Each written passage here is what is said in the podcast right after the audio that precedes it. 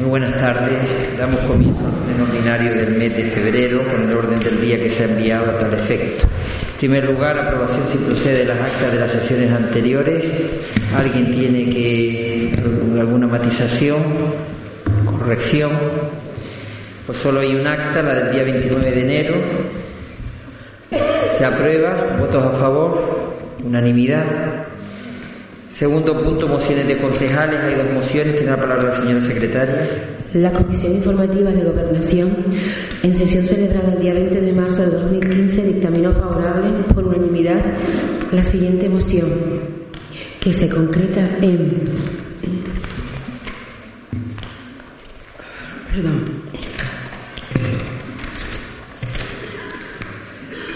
La, la consideración del Pleno solicitar al Gobierno de Canarias que habilite las partidas económicas necesarias para la terminación de las viviendas de caideros que son de su propiedad y que saquen a licitación urgente esta edificación.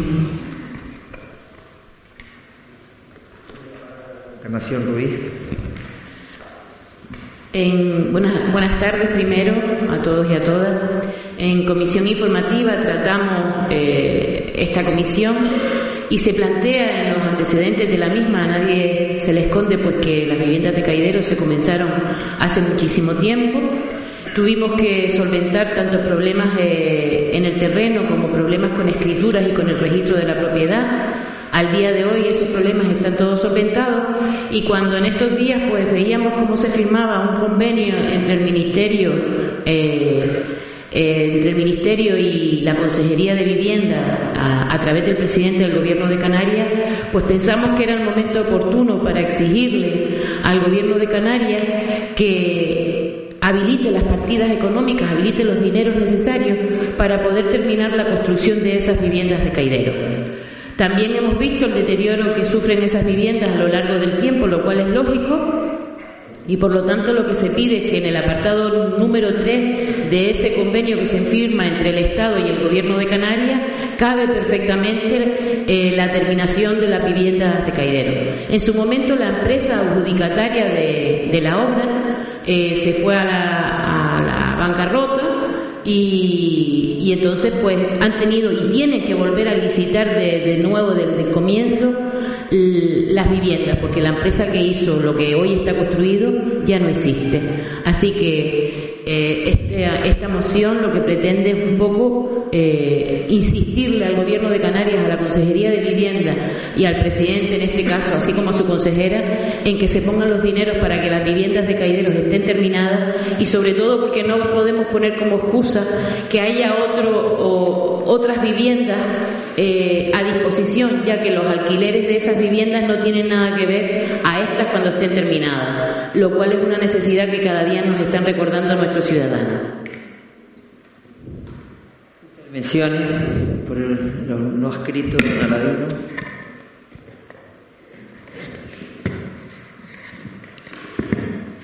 Gracias, señor alcalde. Buenas noches a todos y a todas. Eh, yo ya mostré mi apoyo en la comisión eh, correspondiente. Además, le pregunté a la señora primera teniente de alcalde si el suelo, cuando se había cedido, eh, estaba se podía hacer o estaba condicionado a otro tipo de vivienda. La respuesta ha sido que esto entra dentro de, las propuestas de la del Gobierno de Canarias y desde luego estamos de acuerdo en que esta vivienda se acabe cuanto antes, puesto que el domingo justamente las vi, el domingo subía hasta arriba y la verdad que yo da pena, da pena cómo está. Y lo más importante es que se termine, pues como bien dice, si eso no se acaba pronto, acabará pues teniendo que terminar de derruirla y hacerla de nuevo. Por lo tanto, voy a apoyar la moción. Por el grupo mixto.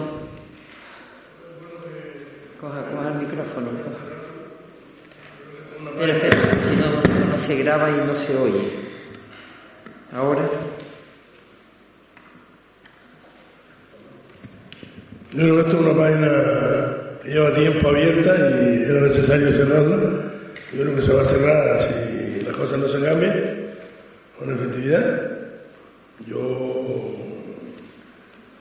quiero pasar la palabra al compañero de salud si quería decir algo.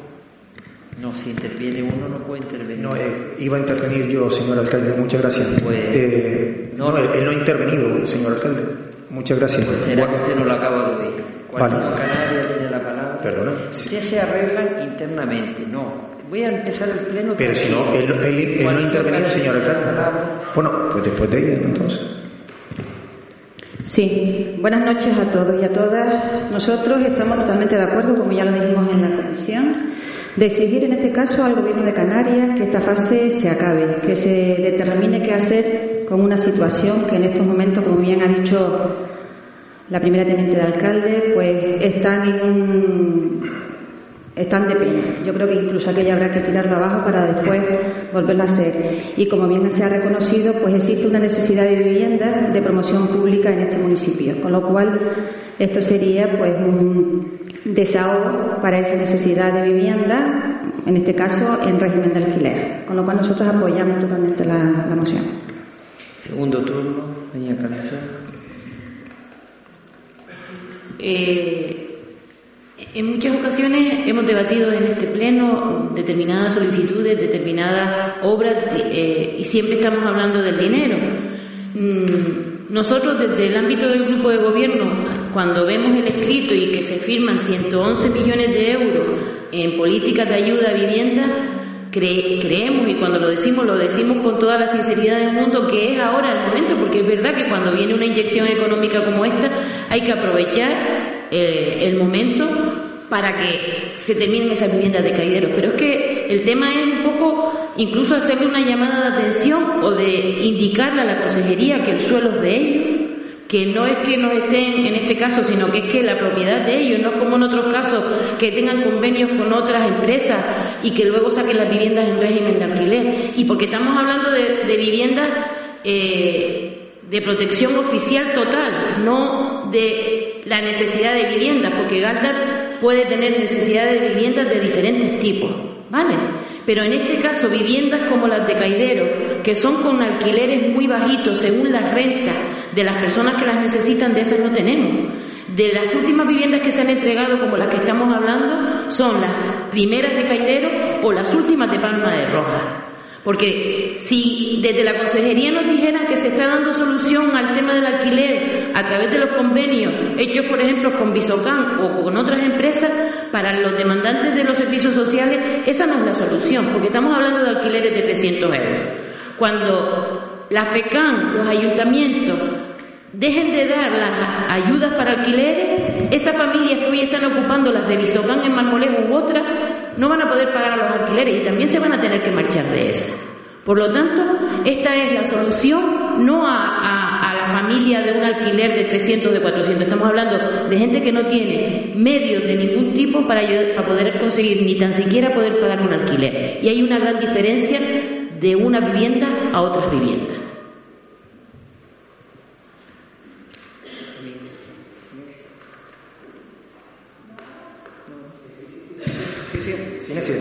Que habló por usted, mire, se lo advertí antes, usted se pone de acuerdo con el portavoz de su grupo. Si habla uno, no puede hablar el otro. Aprenda a Pero si no ha hablado, señor alcalde, ¿sabe que no ha hablado él? Vamos a ver.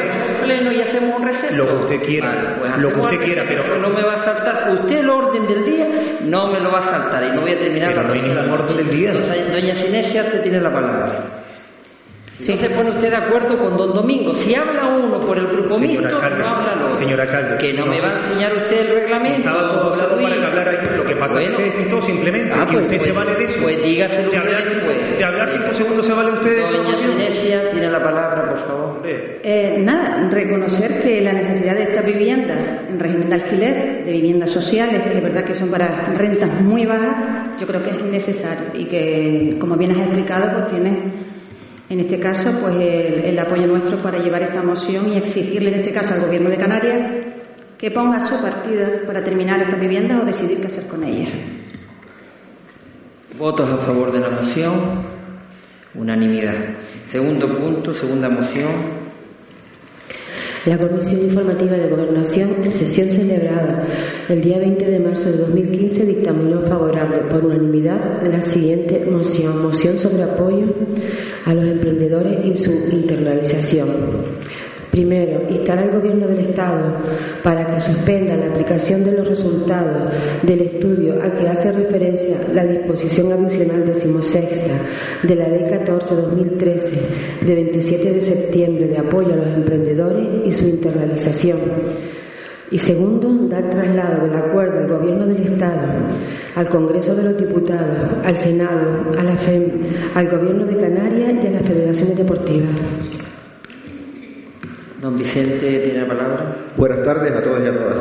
Eh, la disposición adicional de la que habla eh, la secretaria eh, es una disposición que viene en una ley que acaba de, que acaba de nombrar, que es la ley 14 barra 2013 de 27 de septiembre de apoyo a los emprendedores y su internalización.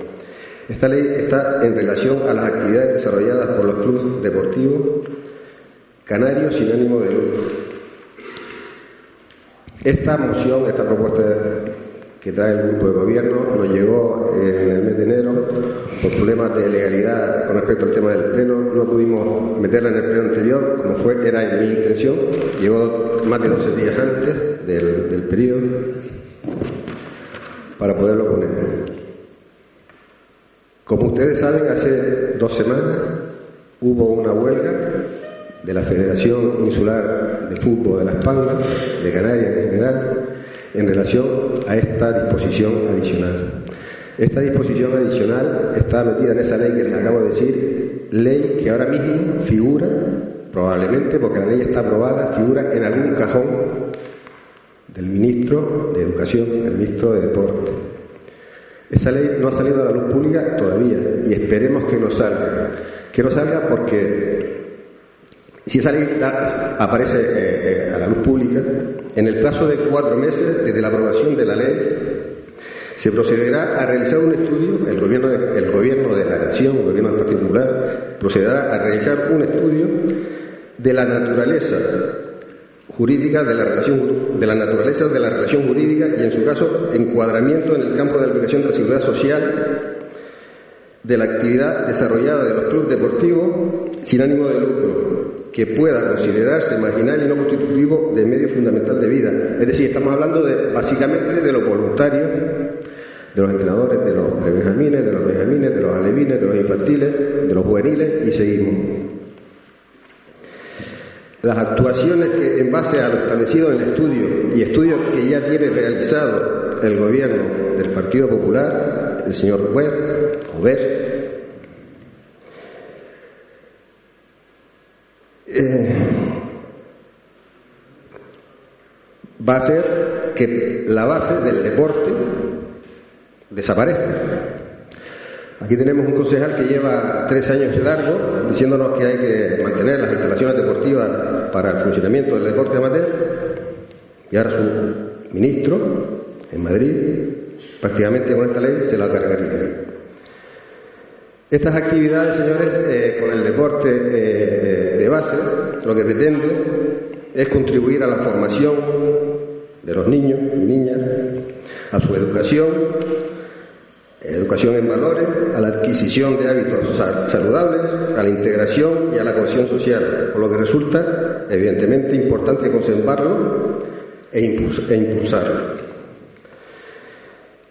El papel de los entrenadores y monitores de los equipos no profesionales es trascendental para la supervivencia del deporte no profesional, para el fomento de la práctica deportiva de, de sus vertientes educativas, de promoción de hábitos saludables y de cohesión social.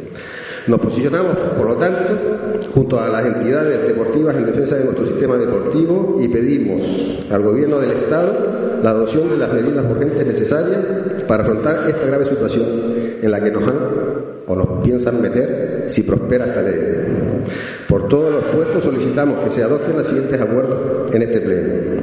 Primero, lo que leyó la secretaria, instar al Gobierno del Estado para que se suspenda la aplicación de los resultados del estudio al que hace referencia la disposición adicional decimosexta de la Ley 14 barra 2013. Ojo, le recalco, ley de 2013, estamos en el 2015 y estamos solicitando que no se aplique de 23 de septiembre de apoyo a los emprendedores y a su internalización. Y segundo, dar traslado del acuerdo al Gobierno del Estado, al Congreso de Diputados, al Senado, a la Federación Española de Municipios, al Gobierno de Canarias, al Parlamento de Canarias y a las federaciones deportivas.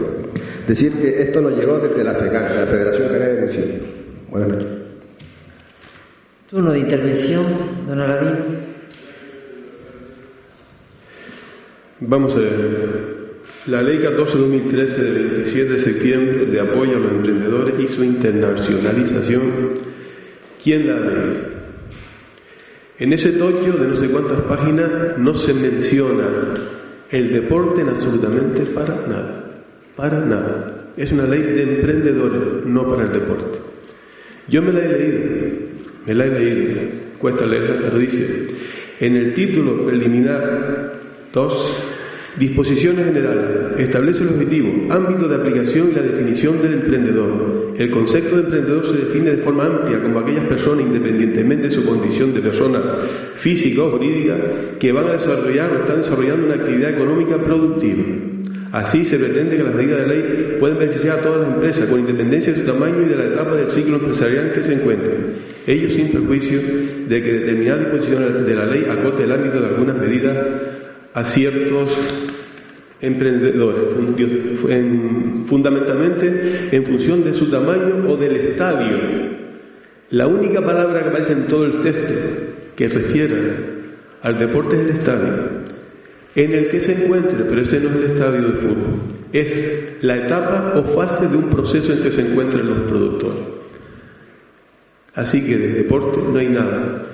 Se ha sacado una disposición adicional decimosexta, actividad desarrollada en club y entidades deportivas sin ánimos de lucro. Bien, como bien decía el señor concejal de, deporte, en el plazo de cuatro meses una vez aprobado esto, desaparece el fútbol base. ¿Y por qué desaparece?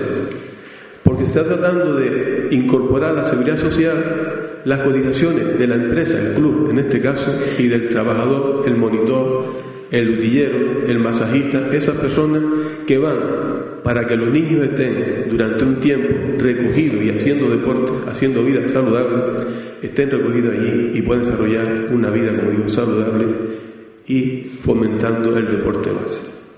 ¿Qué ocurre? Que aquí parece ser que lo que prima es la recaudación económica. Porque puestos a esto, si entendemos que un señor que está ahí, que está perdiendo dinero, le quita tiempo a su familia para que esos niños estén saliendo adelante y bueno, puedan ser algunos de ellos hasta internacionales, pues se le va ahora a grabar con una cotización por 120 euros que cobran algunos que ni llegan a cobrar. Algunos no cobran 120 euros. Pues eso se va a estar ahora regulado. Pues muy bien que lo regule el Estado, pero que lo regule de una manera que no grave las la arcas de los padres, ni siquiera del club. Son los padres los que están pagando. El club no es una empresa. El club no recibe dinero de los padres, porque el dinero que llega va para los, para los monitores y para las personas que están al frente de él. En esa situación, pues mañana o pasado saldrán y harán cuenta si las personas que están pidiendo en los semáforos que pueden sacar 10 euros al día, son 300 euros al mes, pues también tratarán de encuadrarlo en un régimen de la seguridad social. Que creo que esto es de pena y yo desde luego sí digo que con amigos de este tipo no me manden enemigos, porque el fútbol desaparecerá. Es más, le voy a decir, en la, en la, pasada, en la pasada fin de semana se ha celebrado en Palma de Mallorca, se ha celebrado el Campeonato Nacional de, de Selecciones Autonómicas y allí los niños, entre sus 16 y sus 18, hicieron una sentada y tengo la imagen aquí, con el árbitro también sentado junto con ellos. Por lo tanto, voy a votar a favor de la moción que trae el grupo de gobierno porque entiendo que si no, dejaríamos a nuestros hijos, a nuestros nietos en, una situación que posiblemente al cabo de los años los 400.000 euros aproximadamente que manda la Consejería de, de Servicios Sociales para la toxicomanía en Garda se vería incrementada en 4, 5, 6 o 10 veces por las malas vidas o malos hábitos que pueden tener estos niños en la calle. Buenas noches. Eh, vamos a ver, nosotros vamos a votar a favor, pero quiero explicar bien este tema. Voy a tratar de explicarlo lo mejor que sé. Vayamos por partes, para hacernos una idea de este problema. Hay muchas cosas de las que este pacto de progreso no puede presumir, conforme conformado por el PNR Nueva Canarias y el Partido Socialista Obrero. ¿Cuánto ha dedicado al deporte en estos últimos ocho años la coalición electoral del progreso? Nosotros, cuando hemos traído mociones para debatir el estado lamentable en el que se encuentran los campos de fútbol propiedad municipal, Ustedes han mirado para otro lado. Nosotros cuando hemos traído mociones para debatir el estado de inseguridad en el que se encuentra buena parte de la ciudad deportiva Venancio Monzón, ustedes han mirado para otro lado y además ustedes incluso han rechazado la moción. Recuerden que en un mes la presentamos por vía ordinaria y por, y por vía de urgencia. ¿Quiere escuchar cuál fue su respuesta? Cero patatero. Nosotros cuando hemos traído y denunciado el terreno de lucha, por ejemplo, en Marmolejo, ustedes no han atendido la demanda. Señores, quien único ha invertido en este municipio ha sido el Cabildo de Gran Canaria en deporte. En deporte y en otras tantas cosas. Con ayudas anuales a los clubes deportivos. Les recuerdo que el Cabildo de Gran Canaria da a los clubes deportivos de Galdar 30.000 euros anuales. Se los recuerdo. Y no en los últimos 90 días. ¿A qué me refiero y no, lo, y no a los últimos 90 días? Como han hecho ustedes. Para conseguir un puñado de votos que no lo lograrán.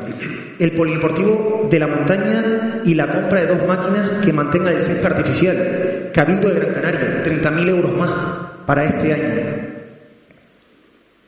Que dan a los distintos, a, la, las distintas partes del deporte un mayor grosor.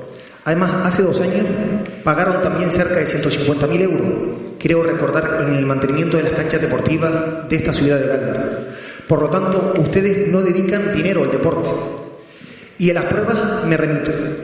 Se han reunido recientemente con los clubes deportivos, como antes venía diciendo, para que ellos paguen sus tributos municipales y ustedes que aportan. Es decir, le da una pequeña cuantía después de ocho años que no les han dado absolutamente nada y encima lo que le dicen es paguen ustedes y pónganse al corriente de los tributos municipales y después nosotros le damos. Pues con ese, con ese enganche lo que van a pretender y lo que van a lograr es que nadie vaya a coger el mísero dinero que le van a pagar después de estar ocho años desatendido total y absolutamente. Y es verdad que las competencias exclusivas en deporte es de la Comunidad Autónoma de Canarias, pero no es menos cierto que ustedes han abandonado el mantenimiento de todas y cada una de las instalaciones municipales deportivas. ¿Cuánto del presupuesto municipal consolidado de nuestro municipio, que está alrededor de unos 23 millones de euros en la parte de ingresos, han puesto para deporte ustedes? Poco le gustará porque no le dedica absolutamente nada al deporte. Como a usted le gustan mucho las comparaciones, vamos a darles algunas. ¿Sabe cuánto dedica el Cabildo de Gran Canaria al deporte y no es su competencia? Y son 21 municipios de Gran Canaria, 31,3 millones de euros. Me gustaría saber cuánto dedican ustedes del presupuesto municipal. Con el gobierno del Partido Popular no ha habido ningún cambio legislativo, ni respecto a las relaciones laborales, ni a las del voluntariado, en el ámbito de deporte. Ninguno, de verdad, ninguno. Ustedes están intentando amedrentar, que es lo que se le da el populismo, barato y un poquito sucio. Así que deje de meter miedo y pague a los clubes deportivos de Galda, sin pedir nada a cambio, porque han estado ocho años cogiendo dinero de su propia economía doméstica, por así decirlo. Gracias a esos padres, gracias a esa junta directiva, y ustedes sin dar absolutamente nada. Ellos sí han esperado por ustedes pacientemente durante estos últimos ocho años. Y saben que son ellos los padres y la junta directiva, como venía diciendo, los que han sacado adelante el deporte base. Decían ustedes que van a desaparecer el deporte base. No, el deporte base no ha desaparecido en Galdar gracias a estos colectivos deportivos, gracias a su empeño, a su empuje, a esa directiva que no duermen por la noche para saber cómo pagan la guagua que va de aquí a Huime o la guagua que va de aquí a San Bartolomé y Fin de semana sí y fin de semana también. Recuerdo sus palabras hace años, cuando decía que Galdar no se podía permitir un deporte de élite. Pues como usted al frente de Galdar ya no se puede, no se puede permitir ni un deporte de base. El voluntariado sigue siendo lo mismo, un trabajo altruista, sin contraprestación, sin contraprestación económica más allá que el pago de los gastos ocasionados. No hay ninguna relación laboral. Esta es la realidad mayoritaria del deporte en Canarias. Y luego está la relación laboral, minorista, minoritaria, sujeta al estatuto de los trabajadores y los, derechos inherentes. Para cotizar y poder cobrar el paro o cualquier protección fruto de incapacidades o acumular los años necesarios para tener una pensión el día de mañana, entonces se tiene que dar dado de alta y tiene que estar dado de alta. ¿Sabe por qué surgió todo este follón que ustedes traen en el día de hoy, aprovechándose de las circunstancias? Porque en Cataluña, hace poco tiempo, surgieron ciertas denuncias. ¿Y saben de quién fueron esas denuncias? De los propios deportistas. ¿Y saben por qué? Porque entendían que tenían una relación laboral, pero no contaban dados de alta en la seguridad social y la necesitaba, porque todo el que cree que está dado de alta necesita estar también dado de alta a la seguridad social para el día de mañana cobrar una prestación. Es normal, es normal. Aquí también ha ocurrido con algún concejal que otro, recuerden ustedes. El resultado de estas inspecciones fue que casi el 80% eran voluntariados, voluntarios, que lo hacían por amor al arte.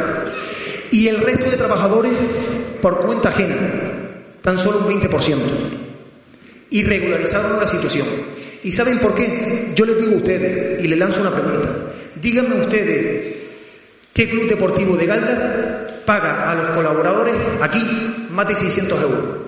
No hay ni uno. No hay ni uno que pague más de 600 euros. Y si no, díganme. Porque si es así y aquel club que esté pagando 800, 900 o 2.000 euros, entonces sí que es verdad que tiene que regularizar a esas personas o lo tendría que regularizar.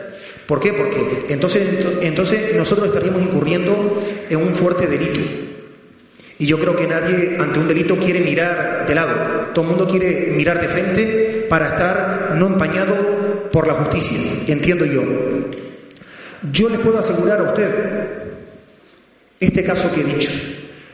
Porque he pateado los clubes deportivos, porque he pateado sus problemas, porque me he interesado en sus problemas y no voy tres meses antes de unas elecciones, 90 días antes, a pedirle el voto dándole escasamente unos mil eurillos cuando los he abandonado durante estos últimos ocho años. Así que vamos a estar a favor de este populismo que ustedes traen esta noche, pero yo les puedo asegurar que en Galda no hay un club deportivo sobre esto que ustedes están trayendo en la, en la tarde-noche de hoy. Buenas noches. Canarias. Sí, gracias. Bueno, esta noche lo que se trae aquí es una moción donde la Asamblea General de la FECAN pues, acuerda solicitar que se suspenda la aplicación de la disposición adicional decimosexta en relación a las actividades desarrolladas por los clubes y actividades deportivas. Y como bien ha dicho primero don Vicente, pues nosotros estamos de acuerdo. Estamos de acuerdo con esta moción. Además, creemos que los clubes Mm, hablando ahora que comentaste antes el tema de los infantiles, alevines, juveniles, yo creo que se sustentan y hacen una gran labor, se sustentan sobre todo con el apoyo de los padres, pero ellos hacen una gran labor, una acción social y educativa sobre todo. Y si esta ley se lleva a cabo, pues todos sabemos que esto lleva consigo que hay que invertir más dinero, no sabemos de quién, pero se puede suponer que los padres tengan que aportar más dinero y puede llevar consigo a que esto desaparezca. Nosotros estamos de acuerdo con la moción de, que presenta el grupo. Segundo turno, don Vicente. Sí, buenas noches otra vez. Eh, después del mitin de don José Luis, solamente decirle una cosita. Ya que presume de tantos millones que aporta el Cabildo de Gran Canaria eh, dinero, solamente decirle una cosa. Realmente solo, solo van a llegar esos 30.000 euros Fíjese si hay diferencia ¿eh? de 31 millones de pesetas que invierte en Gran Canaria, perdón, de 31 millones de euros, 31 millones de euros, esos millones, A Galdar, en estos cuatro años, solamente, y lo digo con la boca grande y alto para que se oiga, ¿entiendes? Solamente van a llegar estos 30.000 euros, para que lo sepan. Se lo, se lo responde el alcalde, ¿de acuerdo? Que, que, que, tiene, que tiene los datos. De todas maneras, una cosita. Eh, yo creo que usted terminará, de, verdad se lo digo, ¿eh? de asesor de ministro Pérez. Se lo, se, se lo digo con toda la educación del mundo. No se oye. Ahora. Eh, cálculos aproximados. ¿Se está oyendo esto? Vale, cálculos aproximados. Hay un apartado en esta ley, en esta variación, que se podría ahorrar aproximadamente medio millón de parados, simplemente dándoles de alta la seguridad social a estos técnicos. Mira si esa es una causa, una causa para ponerla en funcionamiento. Nada más. Gracias, don. Gracias, alcalde. Mire, yo tengo aquí un estudio elaborado por el Centro Superior de Deporte, la Inspección de Trabajo y Seguridad Social y la Tesorería General de la Seguridad Social. Dice, empleo y educación propone el contrato a tiempo parcial para regularizar la relación laboral en los clubes y asociaciones deportivas sin ánimo de lucro. Y en el antepenúltimo párrafo dice, tal y como se detalla en el informe, ni el ánimo de lucro determina la exclusión de, un empresario del sistema de la seguridad social, ni la percepción de cantidades inferiores al salario mínimo interprofesional que perciben los trabajadores supone en sí misma la exclusión de la relación como laboral. Por otra parte, la protección social de estos objetivos debe configurarse como una prioridad y solo excepcionalmente cabría considerar la concurrencia de relaciones de voluntariado. ¿Qué ocurre? Que decir que aunque gane 200 euros, aunque gane el salario por debajo del salario mínimo internacional, tiene que darle de alta sí o sí. Esto es lo que dice el estudio aquí, sí o sí. Por lo tanto, eso de 120 euros que cobran algunos, 200 euros que cobran otros. Hombre, yo estoy de acuerdo, claro está, que si es un profesional, es un profesional titulado y está al frente de un equipo de, tercera división, indudablemente está dado de alta en el club, porque lo más probable es que sea una sociedad anónima eh, deportiva. Pero en los clubes, vamos a decir los galdenses, San Isidro, Sardina, Barrial, Unión Moral, Quintogal, es decir, las escuelas de fútbol que hay por ahí, todos estos clubes tienen personas al frente de esos niños que yo creo que algunos no cobran, y si cobran, cobran 100 euros, porque conozco a algunos que le dan 100 euros que no le dan ni para la gasolina, y por 100, eso, por 100 euros hay que estar dado de alta la seguridad social. Mire, la cotización a la seguridad social supondría, a ver que lo tengo por aquí, si no lo he extraviado. ¿Me permite? Bueno, alguien que cobre 120 euros supondría que la cotización a la seguridad social por parte del club sería aproximadamente 50 euros. 50 euros por cada uno de los que tienen, que algunos tienen 6 o tienen 7. Y además el propio monitor tendría que detraer de esos 120 euros aproximadamente 10 o 12 euros. Es decir, después de perro flaco, más. Yo sigo manteniendo mi posición de votar a favor y además con estas explicaciones. Muchas gracias. Gracias. Don José Luis, segundo turno. ¿Qué datos me van a dar? Pero los datos son evidentes. Ustedes no han puesto ni un solo céntimo de euros en todas las inversiones que se han hecho en estos cuatro años en el, en el, en el ayuntamiento de Galdar, en este municipio de Galdar. Ni un solo céntimo de euros han puesto ustedes. Eso está clarísimo.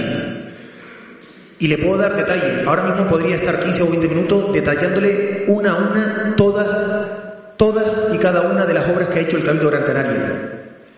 Y usted lo sabe. Y yo creo que en deporte le han ayudado. Le han ayudado. Porque ustedes cuando gobernaban el Cabildo en la pasada legislatura ayudaban solamente a los suyos. Y este Cabildo de Gran Canaria yo creo que ha sido un Cabildo de Gran Canaria que ha sido solidario con todos y cada uno, sean del partido de ellos o no sean del partido de ellos. Echar miedo aquí absolutamente con todo este tema yo creo que es un error por parte de ustedes. Ustedes lo que tienen que hacer es ir a una reunión, aportar el dinero que prometieron aportar al club deportivo y a las asociaciones de vecinos, pero miren, hay que tener un poquito de vergüenza para decirle que primero se pongan al día del IBI. Porque usted si le ofrece mil euros a un, a un club deportivo, sea el que sea, mil euros, no habiéndole dado los mil euros, si acaso anteriores, pero mil euros, pero si un club deportivo que debe ahora mismo en impuestos de bienes inmuebles que lo recaudan ustedes, no lo recaudan el Estado, lo recaudan ustedes porque es un tributo municipal, lo que no puede decir es que pague los 5.000 euros que debe. Porque si paga los 5.000 euros que debe y usted le da 1.000 euros, al final se queda en el haber de esa contabilidad menos 4.000 euros. Entonces, ¿qué traen ustedes aquí? ¿Qué traen? Un populismo. Eso es lo que quieren. Amedrentar. Mira, la situación es bastante buena. No así aquí, porque nosotros hemos traído aquí también incluso la bajada de los impuestos y las tasas municipales, y yo todavía estoy esperando por parte de ustedes que tengan esa consideración. Generaríamos más economía, pero están empeñados en traer aquí lo que vienen a traer después. Es que tenemos una, un superávit, decimos un superávit presupuestario, porque después es que también juegan con esa palabra, superávit. Creemos aquí que tenemos superávit, vamos, eh, por todos lados, superávit presupuestario. Yo creo, Vicente y señor alcalde, que me imagino que después vas a debatir eh, de que seguramente que lloriquear nuevamente, que no le aportan nada. Mira, le aportan la bajada de la Guayamina, le aportan todos los herramientas de los colegios públicos, le han aportado los planes de envejecimiento, le han aportado pues 30.000 euros, se, se le olvidó, 30.000 euros anuales. Desde el año 2012 le dan 30.000 euros anuales el Cabildo de Gran Canaria en el deporte. ¿O me equivoco? ¿Me equivoco? Es mentira.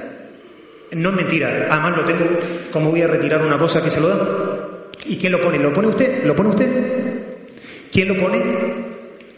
Si me puede debatir, si me puede debatir quién da los 30.000 euros a los clubes deportivos, anualmente. Anualmente. Bueno, en definitiva, tampoco le dan los 1,6 millones de euros para la bajada de la Guayamina. Tampoco le dan este año 517.000 euros para asfaltar todas las calles de Gáldara. Que de hecho aquí vamos a traer un par de asfaltados.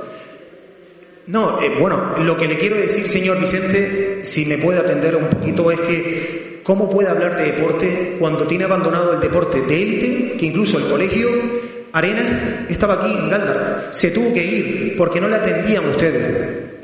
¿Cómo están esos polideportivos? Gracias al dinero que vino este año del Cabildo de Gran Canaria, 30.000 euros, pueden mejorar el polideportivo de la montaña. Pero ¿cómo están esas instalaciones de la ciudad deportiva Venancio Monzón? Estoy esperando que le dedique algo de este presupuesto de este año para mantener la ciudad deportiva de Venancio Monzón. Y estoy esperando también que una parte vaya al estadio de Barrial, al estadio de Sardina, al de Cañada Honda, que ponga algo de dinero de la, de la concejalía. Pero no se puede venir aquí a engañar, ni a mentir, ni a poner el grito en el cielo cuando no se está aplicando ni esa parte de la ley. Es que usted trajo algo hoy ficticio, algo que no se está aplicando. Como nos tienen acostumbrados durante toda esta legislatura, siempre nos traen algo que no se aplica.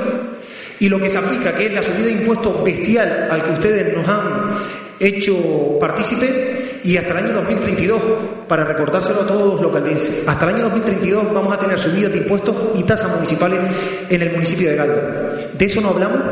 ¿Por qué no hablamos? ¿Por qué no hablamos cuando traje yo una moción de bajada de impuestos y tasas municipales? ¿Por qué no bajamos para bajarla?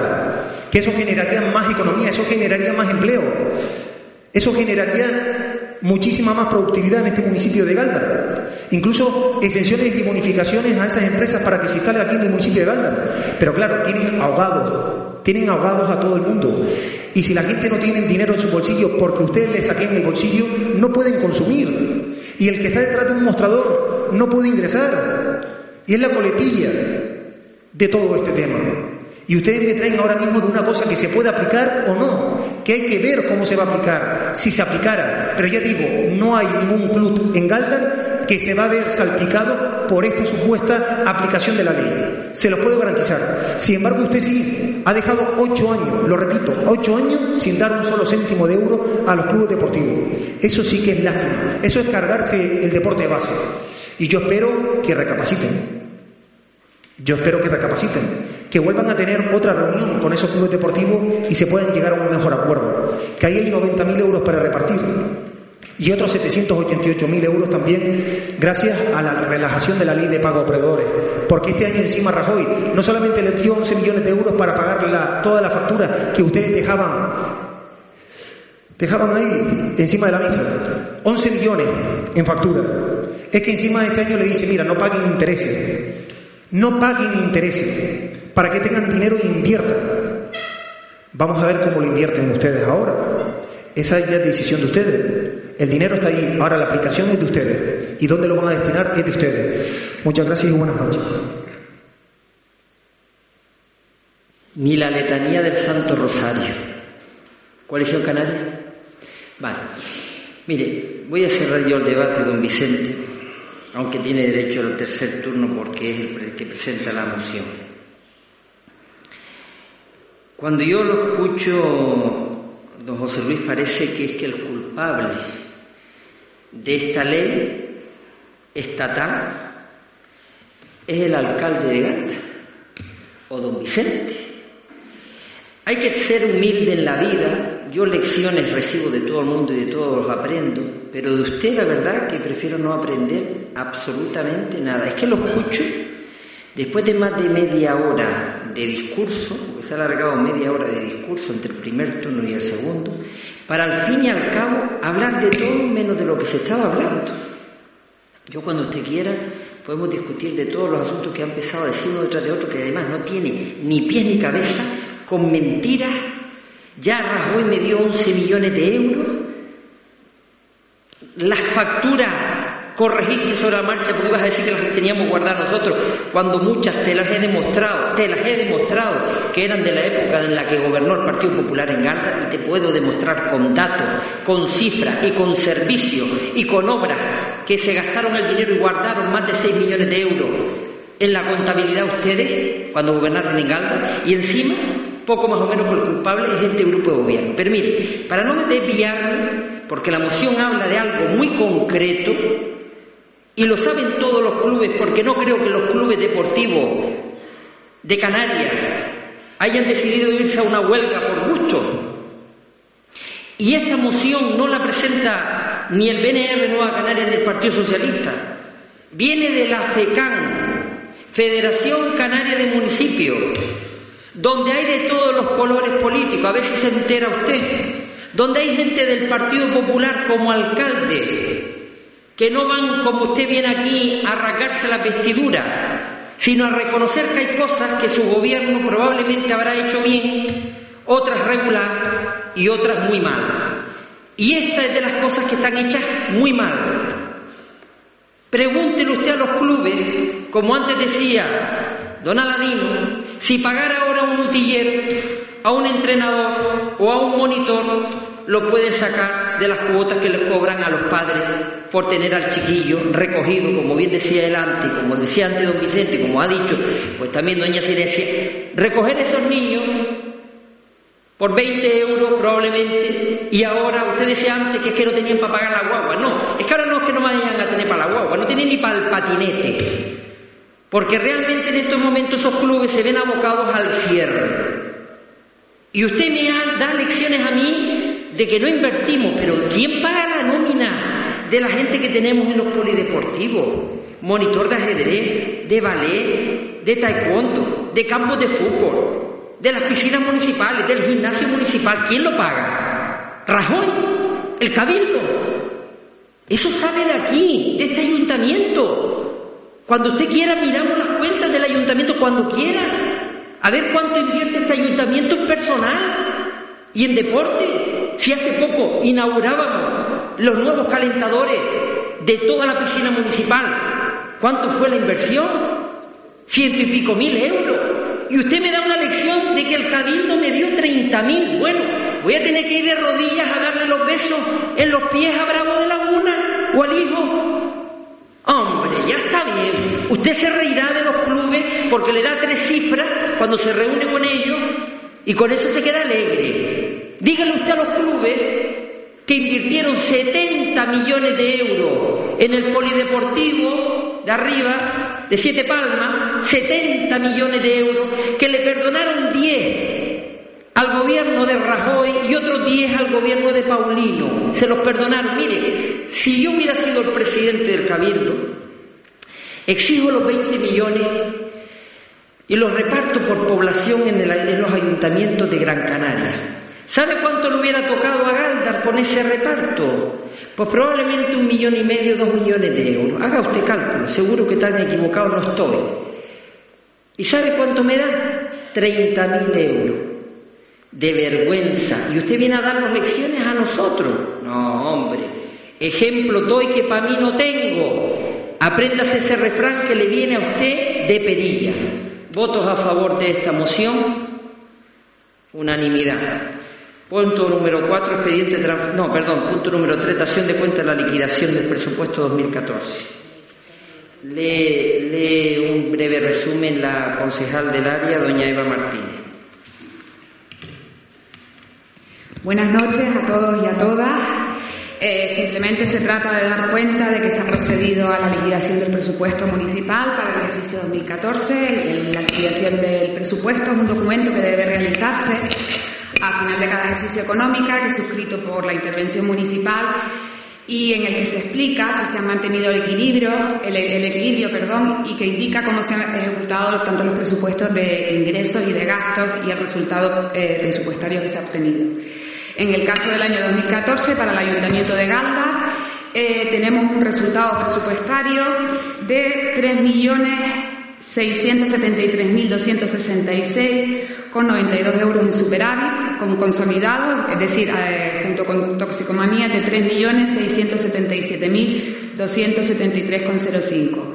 Este resultado presupuestario en superávit es ligeramente superior al que se había previsto, se habían previsto 3.518.875 es cierto que hay un incremento en el total de los derechos o ingresos reconocidos netos del ejercicio con respecto a las previsiones iniciales de 2.400.000 euros, lo que ha posibilitado la realización de determinadas actuaciones e inversiones que inicialmente no estaban previstas por falta de financiación y que se han ido lógicamente incorporando a lo largo del ejercicio tanto el ingreso como el gasto realizado. Destacan eh, en materia pues, de empleo se han incorporado los convenios de personal por un importe de 811.000 euros.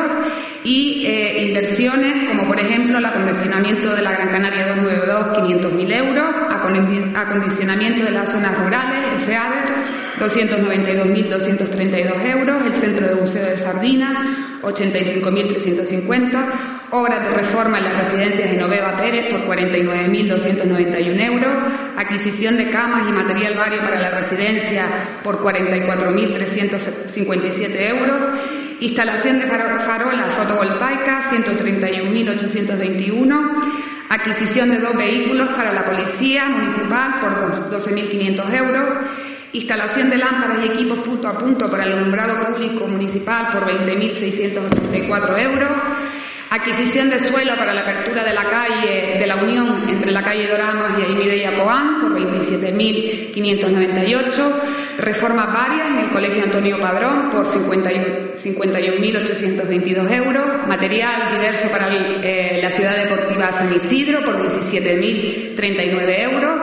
Reposición de mobiliario en diversos parques del municipio por 34.365. Una carta para celebración de eventos promocionales por casi 10.000, inmobiliario y equipos informáticos para eh, la Concejalía de Participación Ciudadana por 15.710 euros. Como digo, insisto, son actuaciones que se han eh, realizado con ingresos obtenidos a lo largo del ejercicio. Respecto a las magnitudes de ahorro bruto y ahorro neto, eh, en el ahorro bruto nos situamos en 6.858.027 y en el ahorro neto en 5.352.000 386 euros. El remanente de tesorería que para el año del año 2014, que es una magnitud que mide la solvencia a corto plazo de la entidad y que, recoge no solo los fondos líquidos a 31 de diciembre, sino también datos acumulados de ejercicios anteriores, tanto de derechos pendientes de cobro como de obligaciones pendientes de pago. Eh, es el indicador que eh, experimenta la mejoría más importante desde el año 2011 hasta hoy y cerramos con 699.259,27. Recordemos que en el año 2011 teníamos un remanente negativo de menos 7 millones de euros, en 2012 menos 5,7 millones de euros y en 2013 eh, teníamos un remanente positivo de 476.900 y este año mejoramos un poquito más y llegamos casi a los 700.000.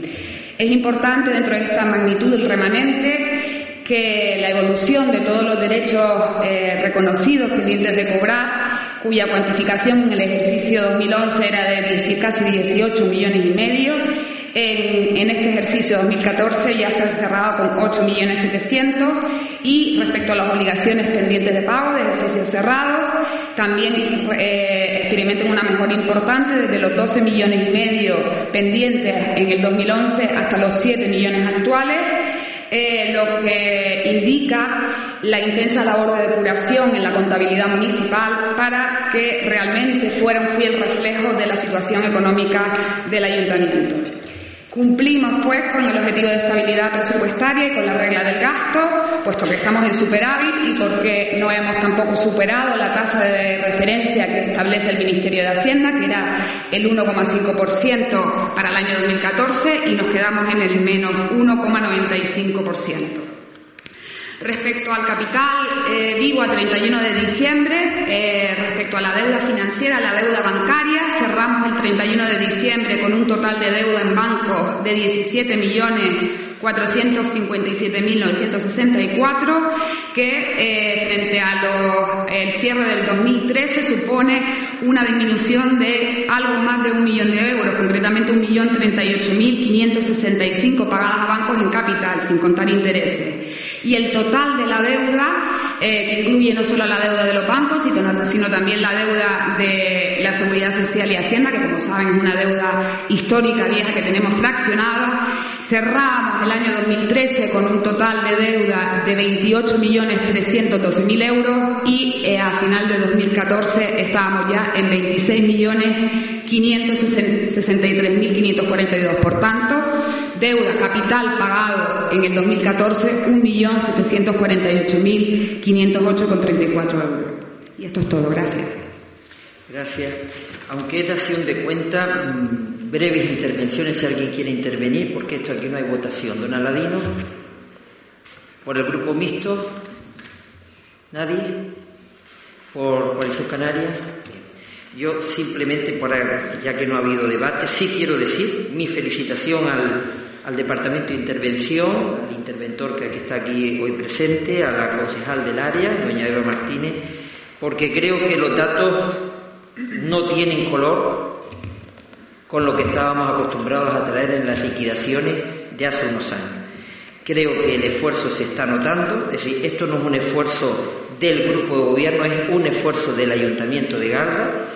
Creo que se está visualizando que poco a poco este ayuntamiento tiene credibilidad económica. Ella ahora nombra una deuda total de 26 millones y medio. Cuando este equipo de gobierno llega a este ayuntamiento pasaba de 31 millones 200 mil euros. Por lo tanto, año a año, este año concretamente ha bajado la deuda municipal un millón setecientos mil euros. Millón setecientos y pico mil euros. No, no es que vayamos mañana a eliminar la deuda, no, yo soy realista y tengo los pies en el suelo, pero si poco a poco continuamos con la los mismos criterios, con la misma actitud de no derrochar, pero sí mantener los servicios públicos, invertir. Antes escucharon ustedes que a veces se nos acusa que no se invierte. La señora concejal empezó a nombrar todas las inversiones que están contempladas en el presupuesto del año 2014. A lo mejor alguien no las escuchó, pues si quiere que las copie para que se den cuenta que con dinero municipal se invierte. Se sacan planes de empleo hoy en día con dinero propio municipal. Se aumentan las partidas de atención directa a los más desfavorecidos en servicios sociales, aumentando las partidas. Y efectivamente se empiezan a traer ya propuestas nuevas de inversión Hoy traeremos varias inversiones que las vamos a aprobar eh, en el siguiente punto, que hace unos años hubiera sido imposible de pensar. Pero sobre todo, un resumen. Galdar hoy, en el último presupuesto, ingresó 22.200.000 euros. ¿Cuánto gastamos? No llegó a 18. Otras personas a lo mejor en este puesto dirían, si ingreso 22, me gasto 24, que era lo que se hacía en este ayuntamiento y no hace tantos años. Hoy se ingresa 22, pero solo gastamos 18. Pagamos la deuda, bajamos la deuda a los bancos, que era lo que nos tenía apretados y ahogados. A lo mejor habrá gente que no sepa esto, pero muchas familias saben que si no pagan al día siguiente tienen un recargo del 18, del 20 o del 24 de descubierto, y eso era lo que sucedía en este ayuntamiento de Galdar, que pagábamos a los bancos y que no podíamos hablar, hoy podremos discutir muchas otras cosas, hoy discutimos de obra, de que haga aquella obra, la otra, hoy sí podemos hablar de eso, y de planes de empleo que ahora hablaremos en otro punto, pero afortunadamente la situación económica de Galdo va mejorando y es fiel reflejo la liquidación que se trae hoy a dar cuenta a este pleno. Queda alterada la corporación. Punto número cuatro. La Comisión Informativa de Gobernación, en sesión celebrada el día 20, de febrero de 2015 dictaminó favorable los cuatro miembros del grupo de gobierno y del representante del grupo mixto, así como el concejal no escrito, y abstención hasta el pleno de la representante del grupo político Coalición Canaria, Partido Nacionalista Canaria, la siguiente propuesta de acuerdo. Aprobar el expediente de modificación de crédito número 1 barra 2015 con la modalidad de transferencia de crédito entre aplicaciones de gasto de distintas área a baja en aplicaciones de gasto. Y segundo, exponer este expediente al público mediante anuncio inserto en el, tablón de dictos del ayuntamiento y en el boletín oficial de la provincia por el plazo de 15 días durante los cuales los interesados podrán examinarlo y presentar reclamaciones ante el Pleno. El expediente se considerará definitivamente aprobado si durante el citado plazo no se hubiesen presentado reclamaciones. En caso contrario, el Pleno dispondrá de un plazo de un mes para resolverla. ¿Hará la modificación de crédito? Sí, en este caso se trata de efectuar modificaciones en el presupuesto municipal del año 2015 sin alterar la cuantía total del mismo. Consiste en este caso en dar de baja la partida previsto para el pago de intereses de préstamos bancarios que no van a ser utilizados durante eh, el año 2015 por una cuantía total de 177.597,05 euros que van a ser dados de alta, por tanto destinados eh, a en tres eh, actuaciones concretas. En primer lugar, la cuantía de 33.795,12 euros al rebacheo y arreglo del barranco de Galda eh, en, deterioro tras las intensas lluvias de, estos dos últimos meses. En segundo lugar, eh, 43.694,74 euros para la adquisición de maquinaria nueva para el cementerio municipal, concretamente un elevador, un portaféretros y 15 escaleras. Y en tercer lugar, 100.107,19 euros para eh, un plan de emergencia, un plan de empleo de emergencia social que se acordó en la Junta de Gobierno de la Mancomunidad de Ayuntamientos del Norte el pasado 11 de febrero del año 2015 y que, del que hablaremos en el próximo punto. Gracias. Don Aladino. Gracias, señor alcalde. En comisión ya mostré mi apoyo a esta modificación de crédito, pero sigo manteniéndola, claro, porque las actuaciones que se van a realizar de verdad que merecen la pena, como es el rebacheo del barranco de Garda intransitable, excepto que sea para vehículos especiales, el portaféretro, que es una necesidad que venimos desde la oposición, diferentes grupos, reclamando desde hace años y doña Pilar lo. El plan de emergencia social, hombre, 100.000 y 53 que nos da son 153.000 euros que vamos a tener, luego ya hablaremos del plan de emergencia social. Ahora, la providencia de la alcaldía es la que a mí me choca un poquito. Dice, ante la existencia de gastos que no pueden demorar hasta el ejercicio siguiente, para los que el crédito consignado al vigente presupuesto a la corporación es insuficiente y no ampliable.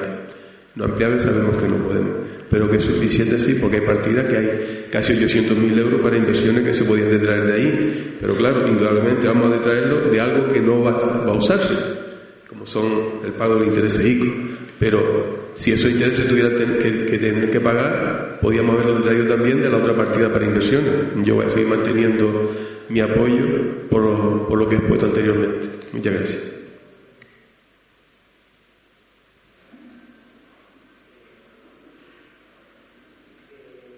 Luis. Eh, estamos totalmente de acuerdo en dónde se va a gastar este dinero, porque es un plan de emergencia social, lógicamente, que va a venir bastante bien al municipio de Gándara y sobre todo a esas 47 personas que se van a contratar. Lógicamente el rebacheo del barranco de Galdar, que todo el mundo sabe cómo, cómo está, en muy mal estado, con lo cual ya es hora de que se rebachee. Yo pediría incluso que no se rebacheara, sino que se hiciera un asfaltado como Dios manda, ¿no?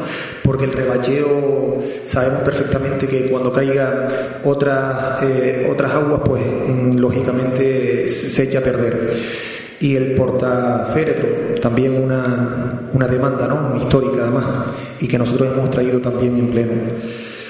Y bueno, mm, lógicamente la paja son de los intereses del préstamo ICO, que es lo que yo decía en su momento, que gracias a esa ley de pago a proveedores que hoy eh, le condona en este año Mariano Rajoy, pues ustedes pueden hacer estos gastos de 177.597,05, que también hay que decirlo con totalmente con total claridad. Entonces, pues eh, estamos, estamos totalmente de acuerdo. Sí. Sí, nosotros también estamos de acuerdo. Nosotros eh, eh, esto demuestra que el presupuesto municipal es dinámico y desde principios de año pues ya se proponen modificaciones. Estamos de acuerdo con el plan de empleo porque es una necesidad y se tendrá que seguir haciendo probablemente modificaciones de crédito que permita la ley para poder llevar a cabo pues más planes de empleo, aunque sea mediante la mancomunidad. El rebacheo, pues una emergencia, todo el mundo lo sabemos, lo que ha pasado con el barranco en estas últimas lluvias. El portaféretro y las escaleras y el elevador, como ha dicho el compañero, no es de emergencia, pero sí es una necesidad y es un compromiso que desde aquí se hizo hace como unos tres años en este pleno, pues que íbamos a contar con un elevador y bueno, ahora es una realidad. Nosotros estamos de acuerdo, lo que yo creo que hay que tener cuidado con las cifras porque las cifras aquí bailan y en los préstamos ICO 100.000 y 74 no son 177, hay que tener cuidado, hay que rectificarlo, nada más.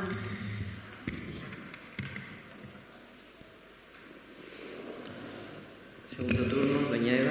Sí, yo simplemente decir eh, que don José Luis ha dicho una, inexactitud, ha engañado a nosotros Mariano Rajoy no nos está condonando los intereses de los préstamos ICO. Para que usted sepa, los intereses de los préstamos ICO los va a pagar el Tesoro Público. Y el dinero del tesoro público sale de los impuestos de todos los españoles. Para que usted lo sepa, los bancos no perdonan los intereses. Rajoy sí perdonó y fue muy generoso, generoso rescatando a la banca. Ahí sí, con dinero público. Pero en este caso no lo pagan las arcas, perdón. Pagando la factura, perdón.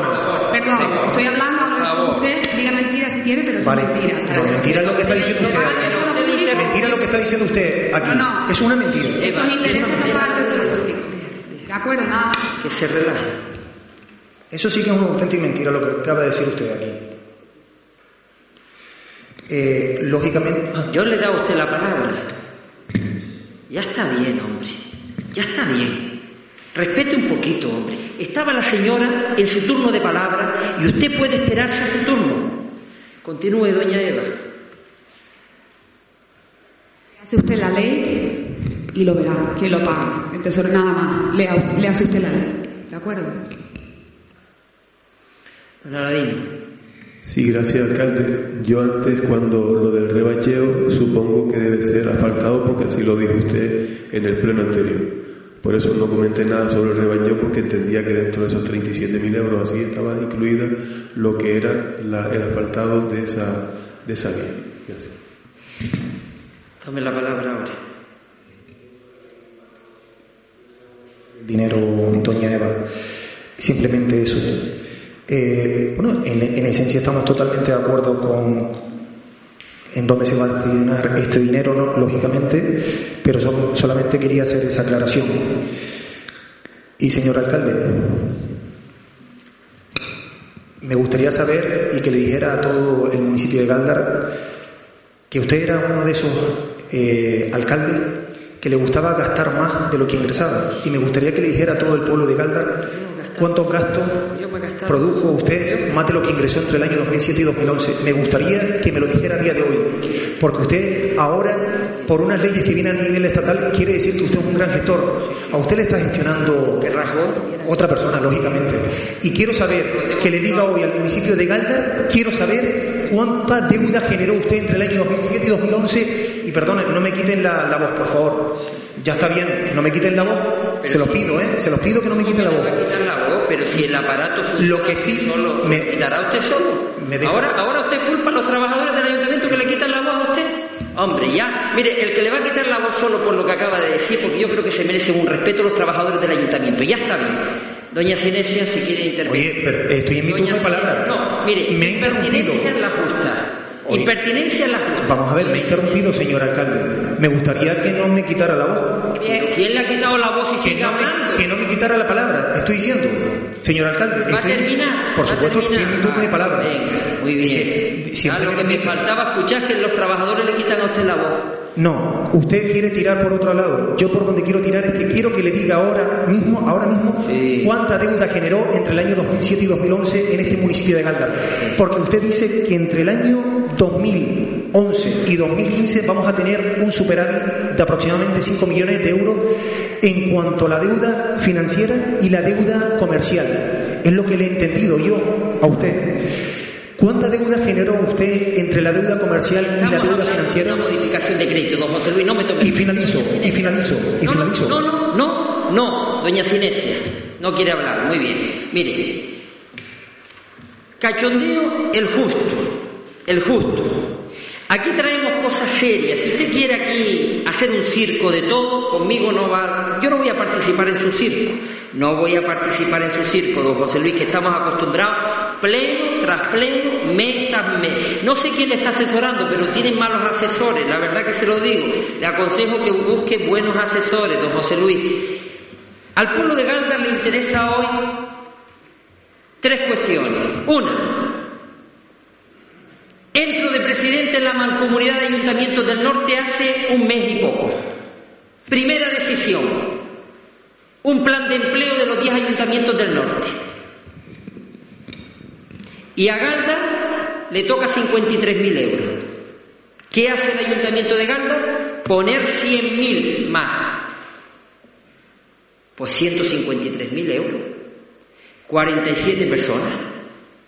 Segunda cuestión, Hace breve semana se trae incluso aquí una petición del barranco que don Aladino la pedía de ANS, la carretera. No es un rebacheo, ¿cómo va a costar un rebacheo 33.000 euros? Bueno, bueno, lo pone ahí, muy bien. 33.000 euros, 33.000 euros, no sé si sabe cifra, 5 millones y medio de pesetas, ¿sabe la cifra? Pues le da gracia al que le da gracia. Cuando si quiere me invita al circo. Qué falta de respeto, la verdad. 33.000 euros para faltar la carretera que nos conduce desde el Barranco hasta Anso y el Farragú. Y lo va a pagar el Ayuntamiento de Galdar.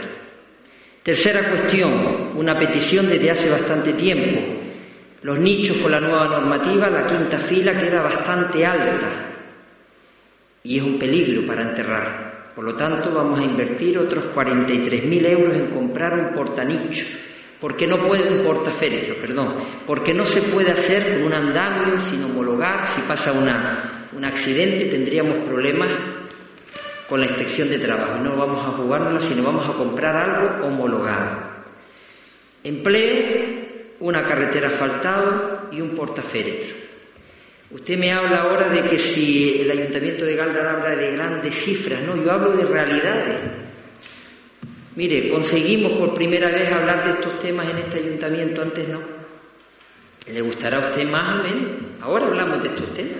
Hablamos de que podemos hacer inversión y de que podemos sacar un plan de empleo dentro de la mancomunidad aportando a nosotros el doble de lo que pone la mancomunidad. ¿Le gustará o no le gustará? Si no le gusta, se lo explica a usted a los ciudadanos, pero este grupo de gobierno piensa que tiene que hacer lo que está haciendo. Y mire, Poco más o menos que escuchándole, Rajoy va a poner dinero. No, esto sale de aquí, del Ayuntamiento de Galda, de los impuestos, de las tasas, de los tributos, de las aportaciones que nos viene porque nos pertenece por población municipal, en el REF, en el Estado o en Canarias. No, no es Rajoy, no, no. Mire, y para que si usted quiere se lo explique a Montoro cuando usted lo vea, a Soria o cualquiera de los de su partido, del PP. ¿Sabe a cuánto le dio el dinero de Europa para el rescate de los bancos españoles? Al cero o como mucho al 1%. ¿Saben cuál fue el negociete que hizo el señor Montoro con los bancos para el crédito ICO, que el crédito ICO nos lo diera a los ayuntamientos al 5,25. Ese es el negocio redondo de la banca. Porque ahí tienen ustedes las tarjetas Black y tantas cosas, y, y, aquel, ¿cómo se llamaba? Y rato, y, el, y el no rato, sí. Que lo sepa la gente. ¿Le dieron el dinero al cero o al uno? Y a los ayuntamientos nos los cobran al 5,25. Y encima le tenemos que dar las gracias y aplaudir con las orejas. Pues no, conmigo no, el PP conmigo no, ni con muchos ciudadanos que ya lo han visto ustedes las verdaderas intenciones. Y dentro de poco lo verán en las urnas. Votos a favor de esta modificación de... Perdón. Una pequeña corrección que decía antes Cinesia, es cierto, en la baja de aplicaciones de gastos, en la baja de aplicaciones de gastos hay 3.000 euros de diferencia, no sé si se puede corregir. Pues de, a vos, si sí, suma, sí, si suma... Son 100 y 107 en la segunda partida. Sería 77. 77. En vez de 74. El total. Vale, se modifica con esa corrección, de todas formas hay más margen para los intereses, sí. Es que es el siguiente punto. Eh, no son 100.000, 107, son 100.707. Faltarían 600 euros más.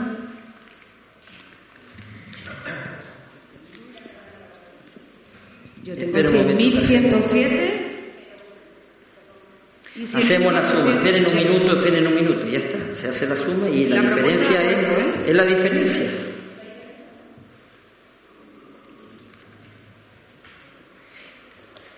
Las altas están correctas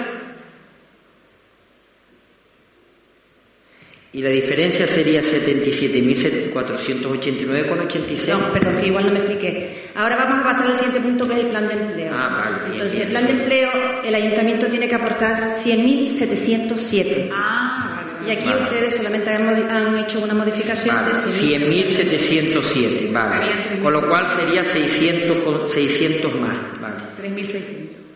Mira, tendría que ser en, el alta 100.707 con 19 y en la partida de baja 78.089 con 86.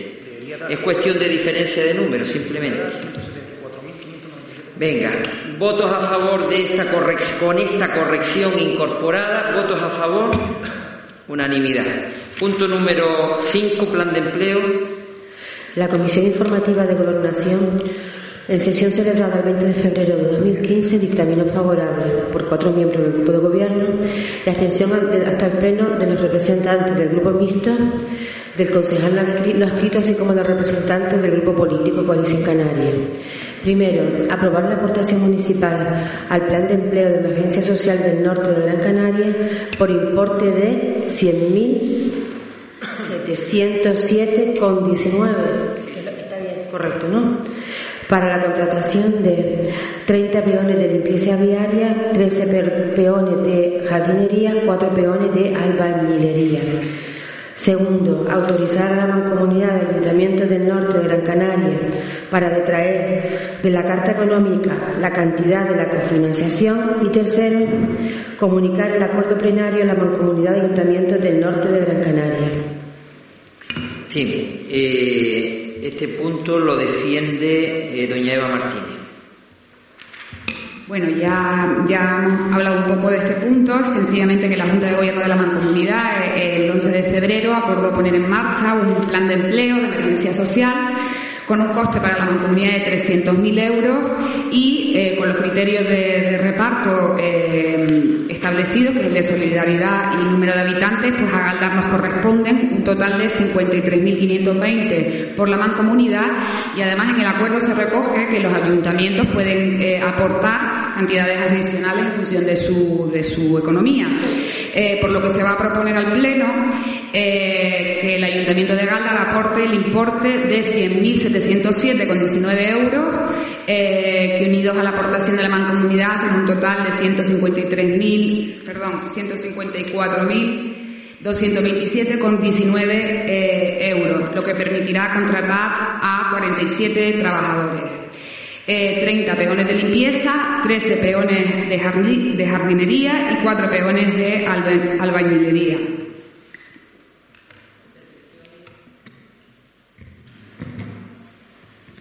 Gracias, señor alcalde.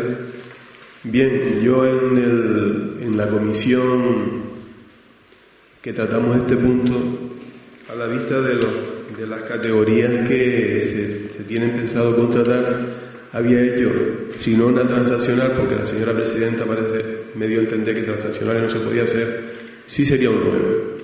Porque el ayuntamiento de Galta, en base a la plantilla que tiene, no cumple con el ratio del 2% para, eh, de reserva de puestos de trabajo para personas con discapacidad. Faltarían dos, le correspondería cinco y creo, aunque no tengo documentación, pero sí información que tiene tres. Entonces, como ahora el dinero es nuestro, el dinero es nuestro, solamente eh, lo que se hace a través de la mancomunidad, pero el dinero, tanto que nos aporta la mancomunidad como que ponemos nosotros, es del ayuntamiento de Gante. Y yo lo que quería era que esos dos trabajadores que supuestamente, bueno, supuestamente no, incrementarían el ratio para tener los cinco trabajadores, pues se pudiera hacer ahora a través de este empleo, de este plan de empleo y reservar dos plazas de estos 47 para trabajadores con discapacidad. ¿Por qué? Porque entendemos que los trabajos que se van a realizar en estos tres grupos, que son peones de limpieza diaria y peones de jardinería, ya no digo peones de albañilería porque quizás tuvieran que tener algunas características especiales, pero para el resto de los dos, bien que pudieran estar reservados dos puestos para personas con discapacidad solamente, eso para desde luego, aunque la voy a apoyar de todas maneras, pero sí quisiera resaltar esto para que el ayuntamiento cumpla con el ratio por lo menos tres meses que le corresponde según el estatuto, según el artículo 42 de, la ley del estatuto de los trabajadores. Gracias. ¿Tú quién va a tomar la palabra? Eh, bueno, eh, también estamos de acuerdo con estas eh, contrataciones, con este plan de empleo de emergencia social. Estamos viendo que eh, van a ser 30 personas de peón de limpieza diaria, 13 personas de peón de jardinería y 4 personas de peón de construcción. Simplemente, ya que van a ser contratados durante estos próximos tres meses, que se reubiquen bastante bien, porque por ahí por donde estamos yendo y pateando todos y cada uno de los barrios, las personas nos trasladan, nos están trasladando el mismo problema. Falta de limpieza diaria, ya no solamente en los barrios aledaños al casco, sino incluso en el propio casco. Aquí se debe hacer una buena gestión de estas contrataciones, porque al fin y al cabo es dinero de todos los caldenses, de todos nuestros impuestos, como decía el señor alcalde. Entonces queremos que todas estas contrataciones eh, se haga el correcto ¿no? análisis después de cada jornada donde queden las calles limpias, donde los jardines que están de verdad, eh, casi todos los jardines en Galdar tienen un descuido brutal, han estado muchos años descuidados y yo creo que hay que aprovechar eh, estas contrataciones para que remozar otra vez todos los jardines y, pueda, y podamos sentir el color verde del municipio de Galdar. En cuanto a la construcción, por lo mismo, todas estas pequeñas construcciones que van a hacerse en los diferentes barrios, pues lo mismo, eh, ya que se van a contratar personas seguramente que muy especialistas en este tema. Simplemente eso, el control y el rigor para remozar esta ciudad de Galdar que yo creo que se lo merece después de estar abandonado durante estos últimos años, me atrevería a decir estos últimos ocho años, con lo cual yo creo que esto le va a venir bien para pintar un poco Galdar como se merece y pintarla de color verde. Buenas noches. De tantas veces me dice la buenas noches, no sé si acostarme ya. Doña Inés, vamos allá. Bien, a nosotros eh, nos gustaría si se puede hacer algo con la petición que ha dicho don Aladino para intentar pues que dos personas de este plan de empleo pues cumplan los requisitos de, discapacidad, que no sé si se puede hacer o si estamos a punto de hacerlo. A mí me extraña que la mancomunidad, porque la información que nos dan es que el día 18 de febrero teníamos que haberlo enviado con un acuerdo plenario y admitiendo incluso que ya habíamos, teníamos la, carta municipal de la, a la mancomunidad de la cantidad de la cofinanciación. Me imagino que esto no se cumple, pero que no hay problema. Nosotros, como bien dijimos en la comisión, estamos de acuerdo con el plan de emergencia social y lo que sí me gustaría es mm, comentar que va dirigido, porque no, sé si se comentó, ¿no? a todas las personas de Galdar que cumplan unos requisitos. No pone límite de edad, tienen que estar empadronados en Galda, con seis meses de antigüedad para, el, para, el, padrón, haber estado en desempleo al menos seis meses, no cobrar ningún tipo de prestación y tiene un informe eh, social municipal. Hombre, nos gustaría, eh, porque como todos sabemos, el informe social municipal tiene su peso y que hay comentarios, hay rumores de que a veces en los planes de empleo pues salen varias personas de la misma familia y que repiten siempre las mismas personas. Entonces nosotros nos gustaría que estos criterios se cumplieran y estamos de acuerdo sobre todo con la creación de empleo. Este plan de empleo, aunque sea solo tres meses, pues es una ayuda y un empleo que sea digno y que sea de una forma equitativa para todos los ciudadanos de Galdar. Gracias.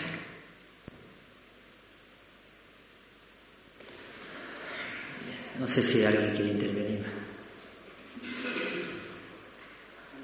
Solamente, disculpe, solamente eh, preguntar si va a aceptar el ruego que voy a hacer. Pero es que eso no entra dentro de este punto, ahora si quiere se lo debato.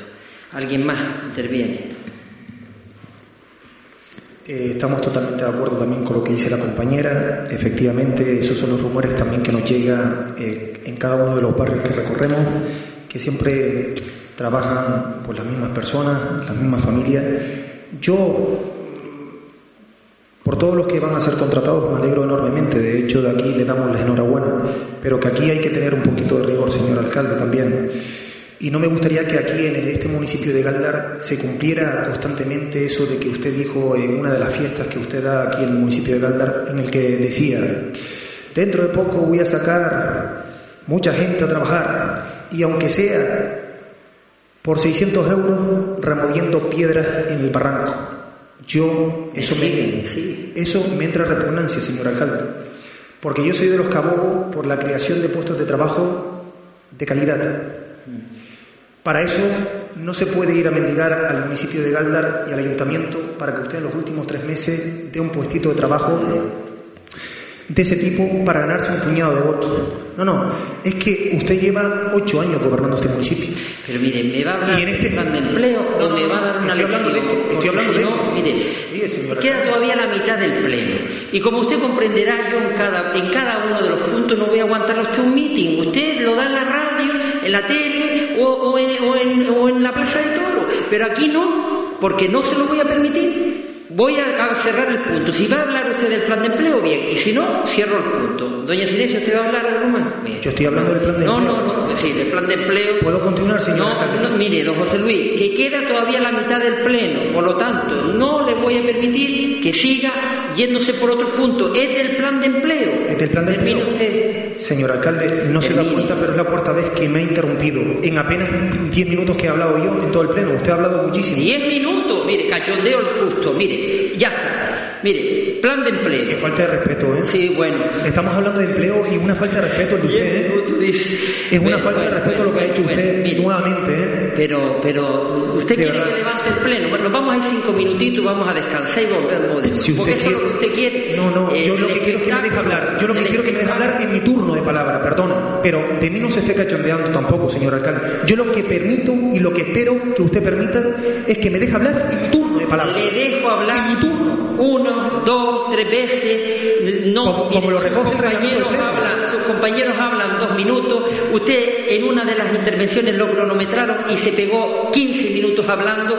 No me tome el pelo, hombre. ¿Y no me tome habla, señor alcalde? No me lo tome. Nosotros venimos a controlar y fiscalizar la labor que ustedes hacen en un mes. Esa es nuestra función. Lo recoge el artículo 23 de la Constitución. Bueno, hacemos un receso del pleno y ahora nos volvemos a sentar a ver si usted se calma y se da cuenta. Yo estoy calmado. no, no, no. Estoy totalmente calmado. Si usted no usted respeta. Nervioso. No, si usted, no está respeta. nervioso. Si usted y no, sé por qué será. Será porque hace poquito tuvo algún, algún problema. Usted es el que está si nervioso. Usted no respeta Yo no estoy nervioso. El pleno. Yo, lo levanto el pleno. Yo lo respeto, señor alcalde. El que no cállese, respeta es. Cállese, don José Luis. Que no me va a provocar. Que ya lo conozco. En mi turno de palabra me tengo que no callar, me señor va a alcalde. provocar, don José Luis. Que Yo ya no entiendo. lo conozco. Esto es una dictadura. Es llevo- dictadura. Ahora me es está llamando dictador. Pues nada. Hombre, si no me deja hablar, si a la oposición no se le permite hablar, ¿qué, señor alcalde? Dígame usted qué palabra damos a eso.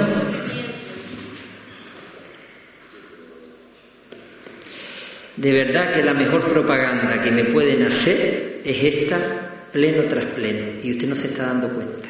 La mejor propaganda, la peor propaganda que se puede hacer usted es el, el error que han cometido y por eso tuvo que ir ante los juzgados, señor alcalde. Esa es la peor propaganda que un No político provocar. puede No, cometer. No me va a provocar.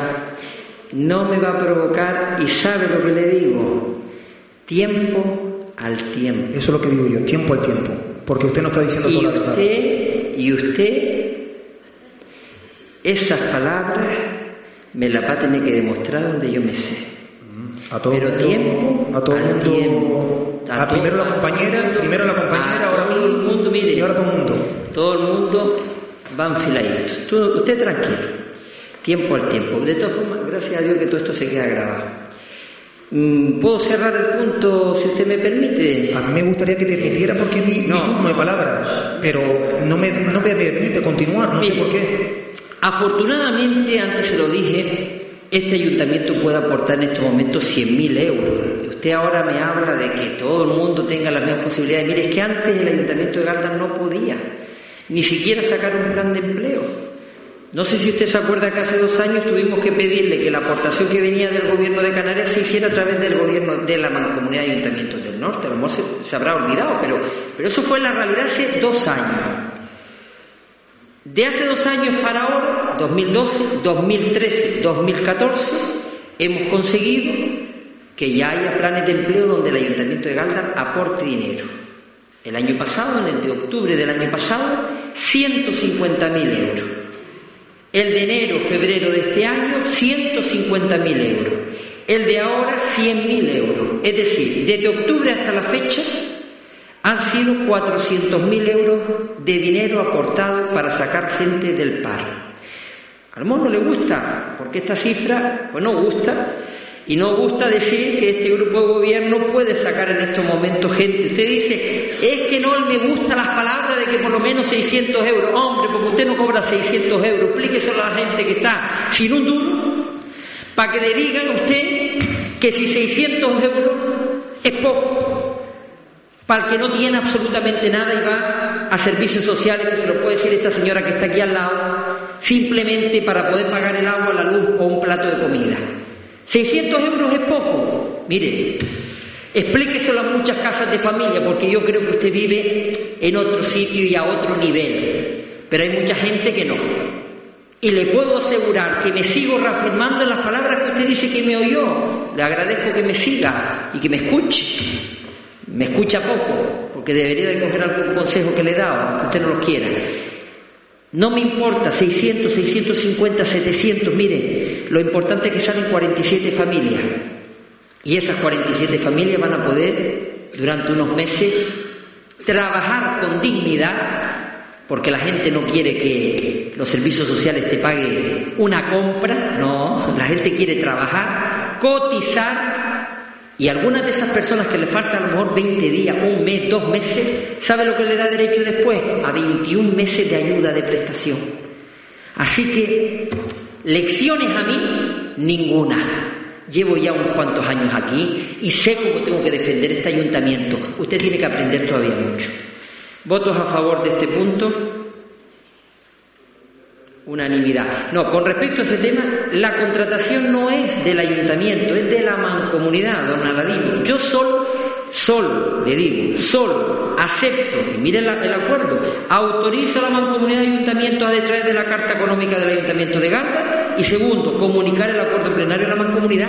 Mañana hay un pleno, que antes doña Sinesia decía que sigábamos tarde, no, mire, mañana hay un pleno de la mancomunidad a las ocho y media de la mañana. Mañana. Sí, no, pero es que las fechas fueron anteriores, doña Cinesia. La fecha, la fecha que usted me habla es que nos pedían a los ayuntamientos que le aportáramos la cifra de trabajadores, qué categorías queríamos, porque hay alcaldes que decidieron en su ayuntamiento pues no poner peones de limpieza, sino de construcción, o habrá eh, ayuntamientos que han pedido de jardinería. Entonces se pidió un adelanto porque cada ayuntamiento convocará el pleno cuando le corresponda. El ayuntamiento de Artenara convoca un pleno cada tres meses y el de Valle Seco, pues me parece que también, o cada dos o tres meses. Por lo tanto, nosotros que teníamos este pleno hoy, afortunadamente nos dio tiempo y lo trajimos.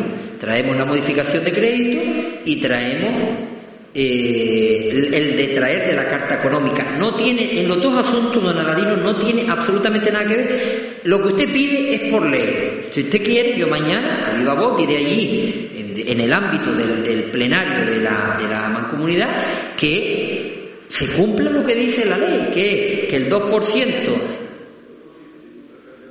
para la totalidad de la plantilla. claro. Yo lo que estoy diciendo es que si usted puede hacer mañana, digo vos, que de esos 47, dos sean reservadas para trabajadores con minusvalía, con discapacidad.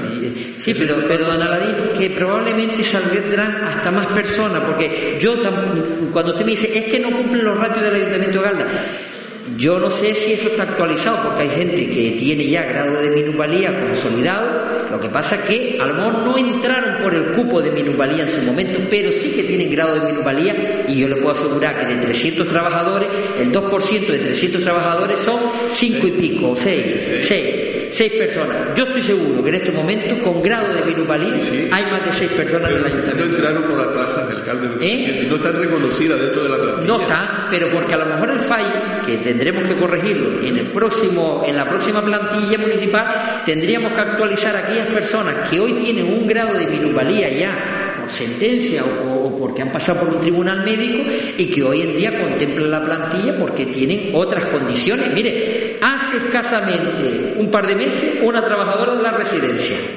con sentencia y no se le puede obligar porque tiene que cumplir los requisitos que manda la sentencia. Esa persona ahora mismo figura en la plantilla como un puesto normalizado. ¿Dónde está el fallo? Que se lo puedo reconocer, que la plantilla tiene que actualizar aquellos puestos que digan que son de minusvalía, porque gana, pasa de las seis personas, bueno, con seguridad plena. Seguro. Lo reconozco, alcalde, pero no está dentro de la plantilla y por lo tanto hay que cumplir con el ratio hasta que no la actualice. Bueno, yo diré mañana el tema del tema de la minusvalía. Gracias. Eh, punto número, bueno, plan de empleo, eh, votos a favor dijimos ya, sí, bien. Punto número 6, aceptación de una transferencia de contratación.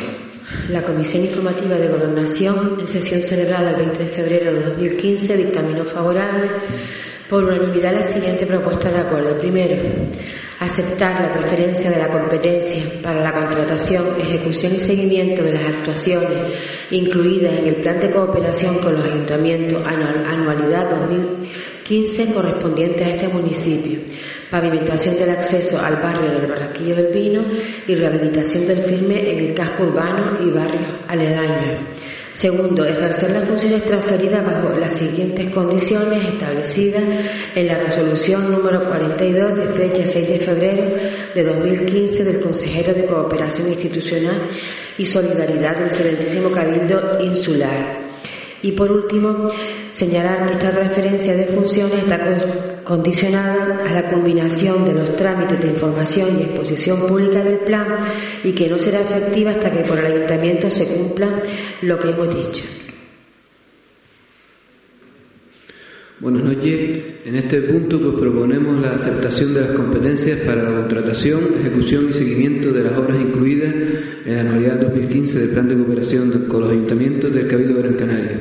Las obras, como bien ha dicho la señora secretaria, se tratan de la pavimentación del acceso al barrio de Barranquillo del Pino por importe de 55.000 euros. Se trata de asfaltar por las calles de este barrio que actualmente discurren sobre tierra y la obra Rehabilitación del Firme en casco urbano y barrios aledaños por un importe de 255.834 euros con 64 céntimos. Esta obra pues incluye el asfaltado de diferentes calles que voy a enumerar a continuación. En el casco urbano, la calle Celso Martín de Guzmán. En la montaña, Princesa Masequera, Ventaguaire y Princesa Guayarmina. En Becerril, Camilo Sáenz y Ley Stone. En Barrial, Cabo Valentín. En Bocabarranco, Romero de Torres, que es la avenida principal. En el barrio de Sardina, tramo de Jimenetía, Jacinto Benavente, Atomatoma y Juan 23. En el barrio de las Medianías de Juncalillo, carretera de Juncalillo, párroco José Rodríguez de Vega, alcalde Juan Quesada, plaza de Santo Domingo y camino La Palmita. En Caleta de Arriba, camino vecinal. Esta obra pues también incluye eh, una serie de bandas reductoras de velocidad, en concreto 14 del tipo lomo de asno y dos, eh, dos pasos de peatones elevados, repartidos por todo el municipio. Pues aceptando esta competencia ya sacaremos a, licitación las obras para que puedan hacerse realidad. También hay que comentar que aparte de estas obras, pues el ayuntamiento este año, como se ha dicho otras veces, pues tenemos una partida de fondos propios de 400.000 euros en el que incluiremos más calles que necesitan ser asfaltadas. Aladino. Sí, alcalde, solamente ratificarme en el apoyo que ya hicimos en el Cabildo y aquí igual. Gracias, don José Luis. Solamente decir que, me alegro enormemente que todos estos barrios puedan tener calles asfaltadas gracias al Cabildo de Gran Canaria. Estamos hablando de más de 310.000 euros. No, no, eh, se pueden reír, pero oye, el, que está invirtiendo es el Cabildo de Gran Canaria. Me gustaría eh, que también lo dijeran. Cuando van por los barrios, no solamente dijeran que se hacen la foto, que a mí me parece bien que se hagan la foto, pero también me gustaría que seamos serios y digamos de dónde procede esa financiación. Porque el Cabildo de Gran Canaria, hasta ahora, y hasta donde yo sé, señor alcalde, es el que ha faltado todos y cada uno. Las únicas que no han faltado, si no recuerdo mal, ha sido la del Barranco Juncal, que estuvimos el otro día, y la de las cuevas, que esas las pagaron los propios vecinos de allí. Aunque usted vaya a hacerse la foto, ¿no? Y a decir que supuestamente lo ha hecho usted. Señor alcalde, una última apreciación. Cuando dice que no coge ejemplo de mi persona, me da igual que no coge ejemplo de mi persona. Yo soy sumamente serio, sumamente serio, aunque usted me haga ver ante la opinión pública de alguna otra manera que usted sabrá. Para mí, el que a lo mejor no tendría que coger como ejemplo es usted, y lo dejo ahí por las últimas cosas que ha sucedido en la última época. Así que, señor alcalde, es lo único que le tengo que decir. Buenas noches. Tranquilo, no pasa nada que usted no coja ejemplo de mí. Doña Sinesia. Eh, sí, nosotros en la comisión que apoyamos también este punto, yo creo que la presentación del acceso al barrio Barajillo del Vino fue una petición que hicimos incluso empezando esta legislatura, con lo cual pues estamos nosotros, pues nos agrada ¿no? que esto se vaya a llevar a cabo. Pero sí me gustaría hacerte una petición, porque también ya tenías decididas esas calles, que yo no lo sabía, las que se iban a faltar. Pero sí hay una petición de la Asociación de Vecinos de Piso Firme de que arriban las rosas, que de un rosito sin faltar, de un matrimonio que por lo visto tiene problemas de salud. Y me gustaría que lo tuvieran en cuenta, a ver si si no con el del Cabildo, con el, con el presupuesto municipal, pues se puede buscar una solución a, a terminar este faltado en, en Las Rosas. Gracias. Doña Yo solo mm, decirle, porque, porque escucho la, la intervención de, de, don José Luis, y, y a mí que ya me queda poquito pues en este ámbito, yo creo que a los ciudadanos no se les puede estar engañando. El Ayuntamiento de Galdar nos ha puesto a nosotros aquí, a los políticos, para gestionar los dineros del Ayuntamiento de Galdar. En el Cabildo ha puesto a los políticos para que gestionen el dinero de todos los impuestos de todos los Gran Canarios. Y lo único que nos viene a Galdar es lo que nos corresponde por ley que nos venga a Galdar según los criterios de población y como está establecido desde hace bastante tiempo. Entonces, estar engañando a la ciudadanía de que esto es gracias, esto es gracias a nuestra población, a los criterios por los cuales nos toca el dinero, y, y de resto es gestión de un grupo político o de otro. Si a alguien yo creo que hay que, en todo caso, decir pues con la que está cayendo el esfuerzo que sigue haciendo el ciudadano gran canario en seguir cumpliendo con el pago de los impuestos y sobre todo con la, con la solidaridad de algunos barrios que están más deteriorados que otros y que han tenido que ir esperando un poquito más de tiempo para que se falten esas calles. Pues ahora comentaba Sinesia, pues en Las Rosas queda un trocito y hay barrios donde hay calles que están completamente destrozadas. Pues tendremos que ir buscando el equilibrio entre unos que están tan mal y otros que lo están menos. Y ahí es donde tiene que estar nuestra gestión, ni gracia ni san gracia. Esta es nuestra labor que para eso nos han puesto aquí. yo no le voy a dar mucho protagonismo, que es lo que usted busca. Usted dice que reconozca, como acaba de decir la señora teniente alcalde, el dinero que viene viene porque pertenece a la isla Gran Canaria y por la población. No nos han dado ni un euro más, es más, nos han quitado dinero. Les recuerdo que nos han quitado 5.000 euros, que el Ayuntamiento de Galda, teniendo técnicos municipales, han encargado las direcciones de obra en la calle. ¿Entiende? Nos han quitado dinero que nos corresponde. Eso por un lado. Y por otro, te dice que, lo de los barrios de las Cruces y de Juncal, pues que lo han pagado los vecinos, sí. Gracias a la gestión que ha hecho este ayuntamiento, de que una vez por todas han podido subastar los terrenos y han comprado los solares de sus casas. Que hemos puesto de acuerdo a 100, a 100 vecinos para que eso se pudiera llevar a cabo. Están pagando sus solares y pueden regularizar su situación. Y por eso se están haciendo los asfaltados ahora. Gracias a este grupo de gobierno. El segundo turno de intervención, don don José Luis, brevemente. Yo la verdad que cada vez que los escucho, qué grandes gestores. No habiendo gastado absolutamente nada en estos últimos años, habiendo subido los impuestos y tasas municipales que nos espera hasta el año 2032, y poquito más. Poquito más. Porque cuando hoy vienen unos resultados económicos, y digo, pues bueno, ¿serán porque esta gente ha generado tantos puestos de trabajo? De forma pública y privada, que hemos tenido un montón de ingresos y la verdad que se lo merecen estos galardones, pero oiga, ¿a quién van a engañar?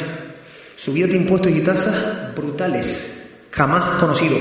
Han echado a 200 familias a la calle, han olvidado eso. Cuando decían ustedes aquí, cuando decían ustedes, es que detrás nuestra, lo decía el señor acá, es que detrás nuestra vienen todo el resto de municipios. Van a hacer una expediente de empleo brutal en toda Canarias, en toda Gran Canaria. Señora, ¿me permite?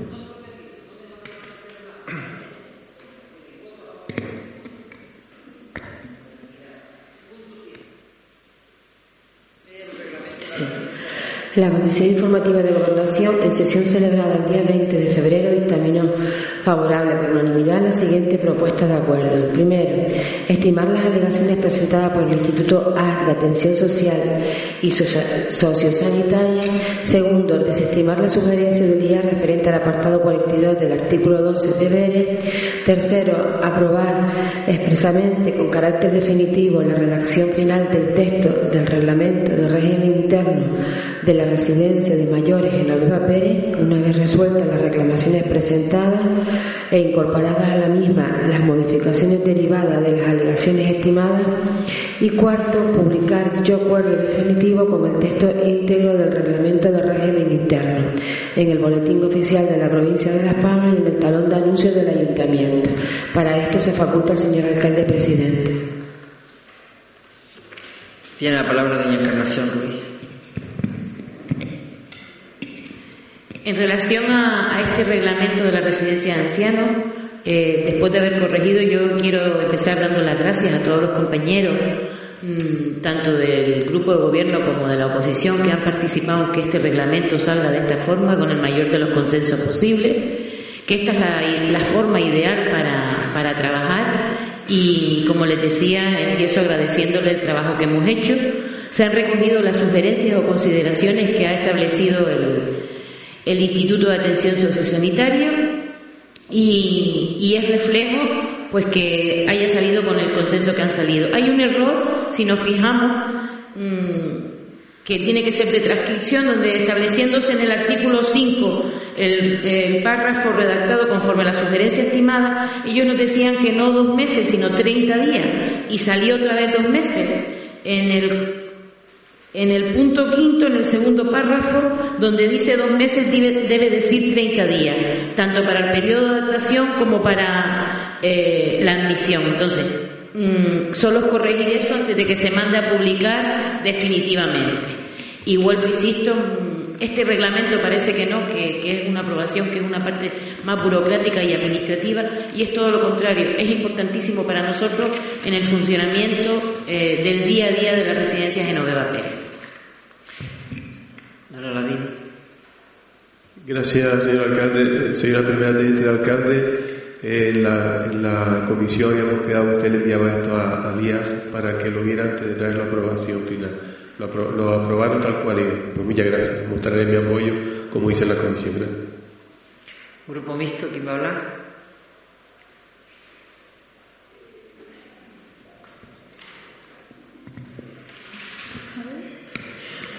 Bueno, nosotros también vamos a votar a, favor, dado que se han aceptado todas las alegaciones del día.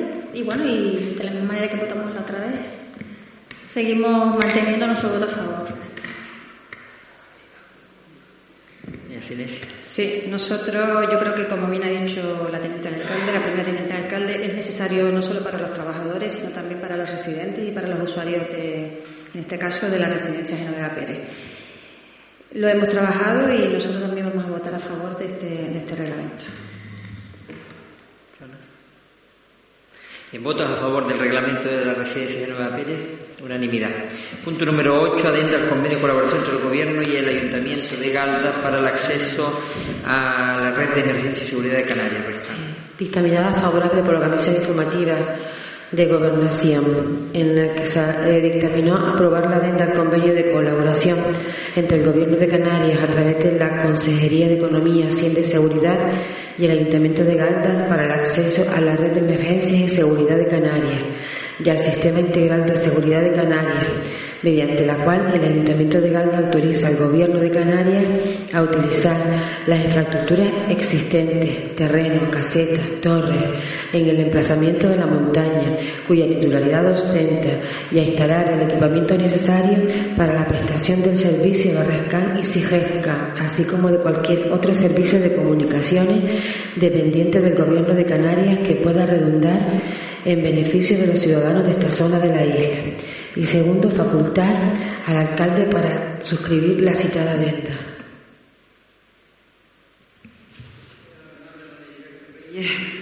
En noviembre de 2011 pues ya se suscribe un convenio de colaboración entre el Ayuntamiento de Galdar y y la Dirección, la, Consejería de Economía, Hacienda y Seguridad del Gobierno de Canarias, a través del cual el, Ayuntamiento pues, puede acceder a la red RESCAN, que es la red de emergencia y seguridad de Canarias, que incluye el uso de la plataforma TETRA, que son las nuevas emisoras que utiliza la policía local, y gracias a ello, pues en nuestro municipio pues, hemos mejorado la cobertura, que antes teníamos zonas de sombra, sobre todo en la parte de la medianía.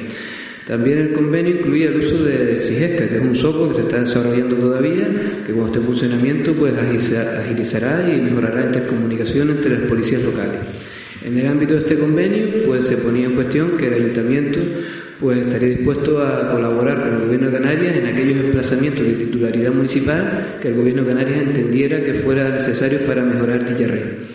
A finales del año pasado, pues el Gobierno de Canarias, la Dirección General de Telecomunicaciones, se pone en contacto con nosotros, pues mostrando su preocupación porque estaba, porque tenían problemas técnicos con el desplazamiento actual y corría peligro tanto el funcionamiento del sistema RESCAN como también el, WIMAS que ofrece acceso a Internet a los centros educativos de la zona, no solo de Guía y Galdar, sino también de municipios como Aruca, Firgas, Moya y hasta las Coloradas, las Palmas de Gran Canaria, que por su su ubicación tiene visión directa con el pico de la montaña y por tanto nos solicitan que nos, adhiramos a esta adenda, pues para ellos poder utilizar las la infraestructuras de telecomunicaciones municipales que están en la punta de la montaña de Galdar y así poder mejorar el servicio. Nosotros teniendo en cuenta que es un, tema vital, tanto la seguridad como las emergencias y el acceso a Internet en los centros educativos, pues vamos a votar a favor de esta adenda. Intervenciones. Sí, gracias, señor alcalde. Yo también voy a mostrar mi apoyo, como ya hice en comisiones, porque entiendo que esto es mejorar sustancialmente pues, el acceso a las redes que aquí se trata de poner. Eh, todo lo que sea mejorar la, viabilidad de las conexiones entre diferentes estamentos, pues mejor para todo, para todo el municipio de Galda. Eh, además, aquí lo único que obliga al ayuntamiento es pues, hacerse cargo del mantenimiento del aparato se ponga arriba y a la luz, a, la electricidad que se está gastando de todas maneras en lo, en lo que ya está puesto. Por lo tanto, mi voto es favorable a lo que ya manifesté en la comisión. Grupo mixto.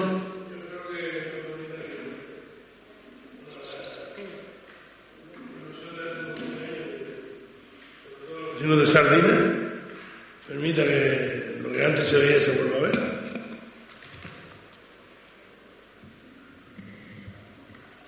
Gracias. Doy coalición. Silencia. Eh, no, nada, nosotros estamos de acuerdo, a votamos a favor de la adenda. Votos a favor del acuerdo con Rescan, unanimidad. Punto número 9, propuesta de decisión a ciudades sin alcohol. Dictaminada favorable por unanimidad en la Comisión Informativa de marzo, eh, perdón, de febrero del 2015. La propuesta es solicitar la adhesión al proyecto Ciudades en Red para la Prevención del Consumo de Alcohol en Menores. Tiene la palabra la doña Ana Mendoza. Muy buenas noches a todos y a todas. Esta iniciativa, Ciudades en Red para la Prevención del Consumo de Alcohol por Menores, forma parte de la campaña Menores ni una gota, más de 100 razones para que un menor no beba alcohol. La campaña está funcionando en una veintena de municipios a nivel nacional y tiene por objeto luchar contra el consumo de alcohol en menores desde la perspectiva preventiva y educativa, dirigida a la sociedad en general, pero más concretamente a los educadores, a la familia y a los propios menores. El proyecto está liderado por la Federación Española de Bebidas Espirituosas, en colaboración con el Ministerio de Sanidad y dentro del marco de la colaboración que existe entre la FE, la Federación Española de Municipios, que viene manteniendo con la delegación del Gobierno dentro del Plan Nacional sobre Drogas.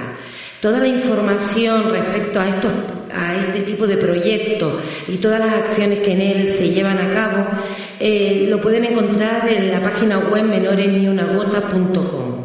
Eh, está fundamentado en que la encuesta Estude, que es una encuesta realizada a menores de entre 14 y 18 años, eh, mm, determina que el inicio de alcohol en menores se inicia entre los 13 y 14 años, que 3 de cada 4 menores consumen alcohol para emborracharse y entre semana la bebida más consumida es la cerveza, siendo los combinados los fines de semana eh, los, preferidos por los menores. Eh, los compromisos que adquiere nuestro ayuntamiento para, formar parte dentro de la ciudad de Red es desarrollar acciones específicas, concretamente coordinado desde el Instituto Municipal de Toxicomanía, la implicación de tres personas de prestigio en la difusión de la campaña desde nuestro municipio, desarrollar acciones destinadas a las familias con los materiales diseñados por FEBE, la Federación Española de Bebidas Espirituosas, y promover acciones con la hostelería municipal para evitar la venta de alcohol a menores con el lema Yo no vendo alcohol a menores. Muchas gracias.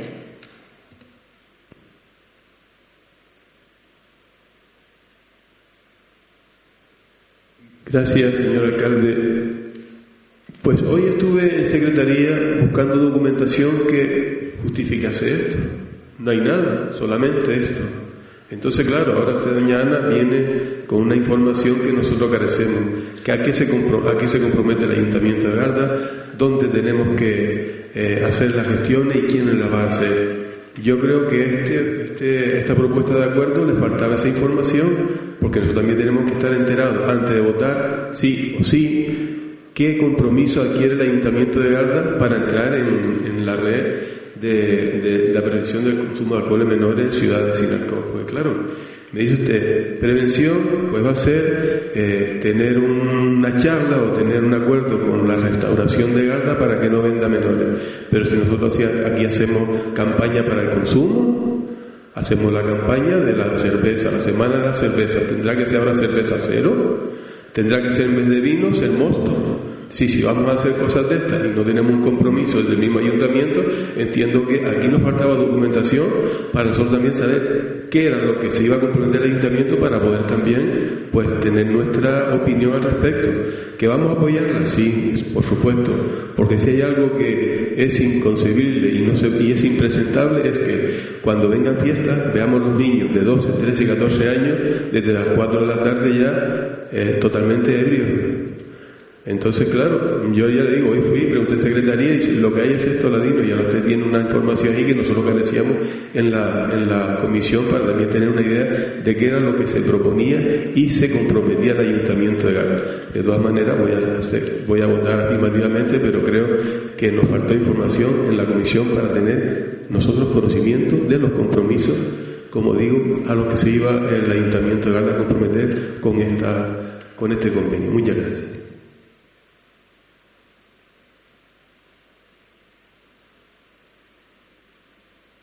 nuestro voto a favor y también secundamos manifestación de, de don Aladino en cuanto a la falta de documentación, pero no cabe duda de que también estamos a favor de eh, que se promueva pues, la prevención del consumo a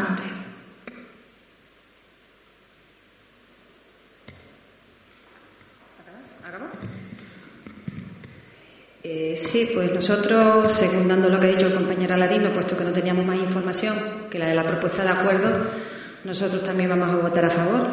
Ahora teniendo conocimiento de los compromisos que en este caso tiene, asume el Ayuntamiento de Galdar para, para formar parte de la iniciativa Ciudades en Red para la prevención del consumo de alcohol por menores. Y nada, vamos a votarlo a favor. Sí, me comenta el compañero Carlos que él fue el que defendió la propuesta de acuerdo en la comisión y que efectivamente la documentación estaba, pero que él dio lectura a los compromisos que aparecen en el punto 1 y en el punto 2 eh, de la propuesta del anexo del acta de adhesión a ciudades educadoras, a ciudades educadoras, a ciudades en red mm, para el consumo de alcohol de los menores. Decirle, don Adadino, eso me lo acaba de comentar el, compañero. Decirle, don Aladino, que estamos hablando de prevención y de un trabajo que ya desde el Instituto de Toxicomanía es cierto que se hace en los centros educativos y que usted el otro día me escuchó en la Junta Rectora de Toxicomanía otro cierto de trabajo que estamos realizando con la familia de prevención eh, a todos los niveles en adicciones. Pero concretamente, formar parte de las ciudades en red es tomar el alcohol por bandera. El que se realice eh, fiestas en el municipio, hay miles de fiestas a niveles, a todos los niveles, ¿vale? Para los mayores, los menores son responsabilidad de los padres, que sepamos. Y no se está potenciando el consumo de alcohol en menores porque realicen una fiesta donde otros mayores consuman alcohol. Entonces se trata de hacer un trabajo de prevención que los bares, las cafeterías no vendan alcohol a menores porque está prohibido por ley y que lo cumplan. Se trata de otro trabajo de educativo a los menores y ver lo que perjudica en su evolución y en su salud el consumo de alcohol y a las familias para que tomen conciencia que eh, el niño ya tiene 16 años, pues que se beba una cerveza o un cubata que sean conscientes del peligro que se corre en las posibles adicciones. Nada más que eso. Muy buena.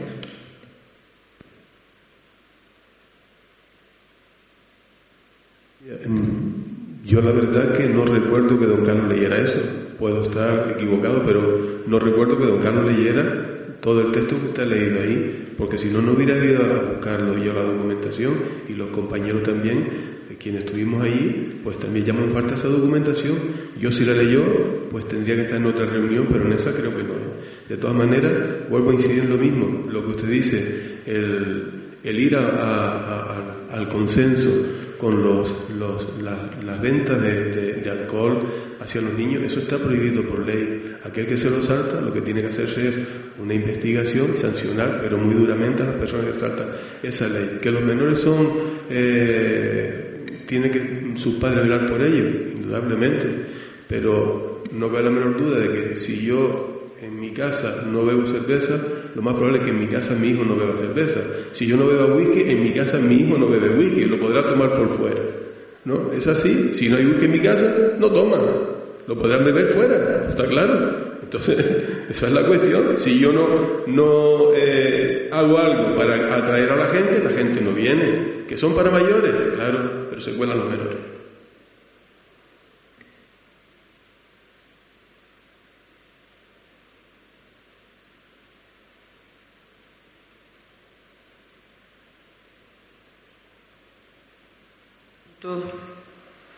Unanimidad. Punto número 10, rectificación de un error material que nos han pedido por el tema de la sesión en su momento del Centro de Salud. Sí, fue dictaminada por unanimidad en la Comisión Informativa de Gobernación. Primero sería rectificar el error material cometido en el acuerdo adoptado por el Ayuntamiento Pleno en sesión celebrada el 3 de diciembre de 1988 relativo a la sesión gratuita de terrenos en San Sebastián para la construcción de un centro de salud, así, donde dice ceder a la Tesorería General de la Seguridad Social de la Comunidad Autónoma, debe decir ceder gratuitamente a la Tesorería General de la Seguridad Social. Y segundo, remitir este acuerdo a la Tesorería General de la Seguridad Social, Ministerio de Empleo y Seguridad Social. Es un puro formalismo, yo no sé si van a intervenir, no. ¿Votamos a favor de esta rectificación? ¿Votos a favor? Unanimidad. Punto número 11, aprobación de una modificación puntual de Barranquillo del Vino. Sí, general. aprobada por la Comisión Informativa de Urbanismo, eh, vía obras y medio ambiente y servicio, de manera unánime. Primero, aprobar inicialmente la modificación puntual no cualificada del Plan General de Ordenación de Galdar, el sexto el sector SUSO R4 de Playa Canaria y someterlo a información pública por plazo de un mes mediante anuncios que se insertarán en el boletín oficial de la provincia y en uno de los periódicos de mayor circulación de la provincia para que puedan formularse alegaciones que se estimen pertinentes. Y tercero, someterlo a consulta de las administraciones públicas que por razón de la materia o del territorio ostenten competencias que puedan resultar afectadas. Don Heriberto Reyes tiene la palabra. Ya en el pleno de julio de 2014, pues ya se aprobó en este pleno la solicitud de la exclusión del procedimiento de evaluación ambiental ante la, la esto recordemos que es la, modificación puntual del plan general para dar cabida pues, a aquellos acuerdos que, llegamos con los propietarios de los terrenos privados en la zona del acceso a Barranquillo Vino. En aquel convenio pues, se una serie de compromisos que fueron los que se plasmaron en esta, en esta modificación puntual. Una vez recibido el informe favorable de la CONMAR, eh, incluyendo el procedimiento de evaluación ambiental, y recibido el informe de la demarcación de costa, pues lo que procede es traer este punto para su aprobación inicial y, como decía la señora secretaria, someterlo al periodo de información pública y al trámite de cooperación interadministrativa para continuar con el procedimiento. Intervenciones, don Aladino. Solamente, señor alcalde, manifestar que votamos a favor de esto en la comisión porque es meramente un trámite para continuar con lo que ya habíamos aprobado con anterioridad. ¿Grupo mixto quién va a hablar? Nadie. ¿Coalición? Nadie. Bien, yo creo que esto, aunque parezca que no tiene importancia, esto era la traba por la que no se podía faltar Barranquilla del Vino nunca. Y parece que no tiene importancia, pues no. Fue este equipo de gobierno el que se sienta con las dos familias propietarias, los Harris y los Sagaceta, y desbloquea la cesión de estos suelos. Por lo tanto, hoy Barranquillo del Vino tiene un acceso rodado donde antes estábamos pasando por un terreno ajeno. Yo creo que esto tiene que quedar constancia de que afortunadamente se desbloquean asuntos que estaban muchos años enquistados y esa carretera en breve será asfaltada gracias, vuelvo a decir, a este convenio. Votos a favor, unanimidad. Asuntos de la presidencia, tiene la palabra la señora secretaria para leer los decretos. Decreto emitido desde el 26 de enero al 31 de enero del, 2015. De intervención 6. 6 pagos de factura paria. De actividades clasificadas 3. 3 autorización. La celebración de actos. Decreto desde el 1 de febrero al 23 de febrero del 2015. De Secretaría 6 Tres resoluciones trasladando celebración Junta de Gobierno Local. Una resolución de alcaldía de inicio. Una delegación en concejal autorización para matrimonio civil, una aprobación expediente de contratación. De la oficina técnica, 24. 20, 20 concesión licencias de obra menor, una concesión licencia de obra mayor, una concesión, autorización, licencia de segregación, una denegación, licencia de obra menor, una concesión, cédula de habitabilidad, de intervención 27, 27 pagos de factura varias, un reconocimiento extrajudicial de crédito. De renta 2, una aprobación, liquidación de impuestos sobre construcciones y una aprobación, liquidación, tasa por licencia urbanística. De participación ciudadana 4, 4. Autorización, inscripción de asociación en el registro municipal de asociaciones. presidencia, en primer lugar, no sé si hoy se han enterado, ha fallecido el exalcalde don José Antonio Rodríguez Rodríguez del municipio hermano de Artenara. Eh, fue compañero durante años de mancomunidad y mostrar desde aquí nuestras condolencias y el pesar irreparable de su pérdida. Entonces trasladar también a la Corporación Municipal de Artenara pues este fallecimiento y nuestro pesar. En otro apartado, felicitar al Club Balonmano Galdar por la creación de un nuevo equipo femenino de balonmano que viene a formar parte de la competición insular de la Copa de Gran Canaria. Una muy buena noticia para el deporte en Galdar. Le deseamos a estas jóvenes y al propio club los mayores éxitos y nuestro reconocimiento. También felicitar a Yacomar Socorro por haber logrado el subcampeonato, subcampeonato regional de Taekwondo y a Víctor Cach, Kevin Díaz y Samuel Santana por proclamarse campeones de Canarias en sus respectivas categorías dentro del circuito canario de Muay Thai. Dar traslado también de nuestra felicitación a los ocho jóvenes promesas de la Escuela de Ajedrez de Galdar que acudieron a la final de los Juegos de Gran Canaria. Nuestro reconocimiento a todos por su buen nivel y de forma especial a Carla Sosa Suárez, quien se alzó con el subcampeonato de su categoría. Destacar también que el Club de Ajedrez Sociedad La Montaña arranca la segunda vuelta de la competición defendiendo el liderato en primera y segunda categoría, por lo que mucha suerte también para todos. Dejar también nuestra felicitación y agradecimiento a la escudería Drago por el éxito de la organización y celebración del decimonoveno subida a Juncalillo, que la ha convertido en un acontecimiento social y deportivo con el apoyo de nuestro ayuntamiento. Enhorabuena también a la escudería, a los pilotos y empresas que han participado en este histórico acontecimiento deportivo del mundo de los rallies.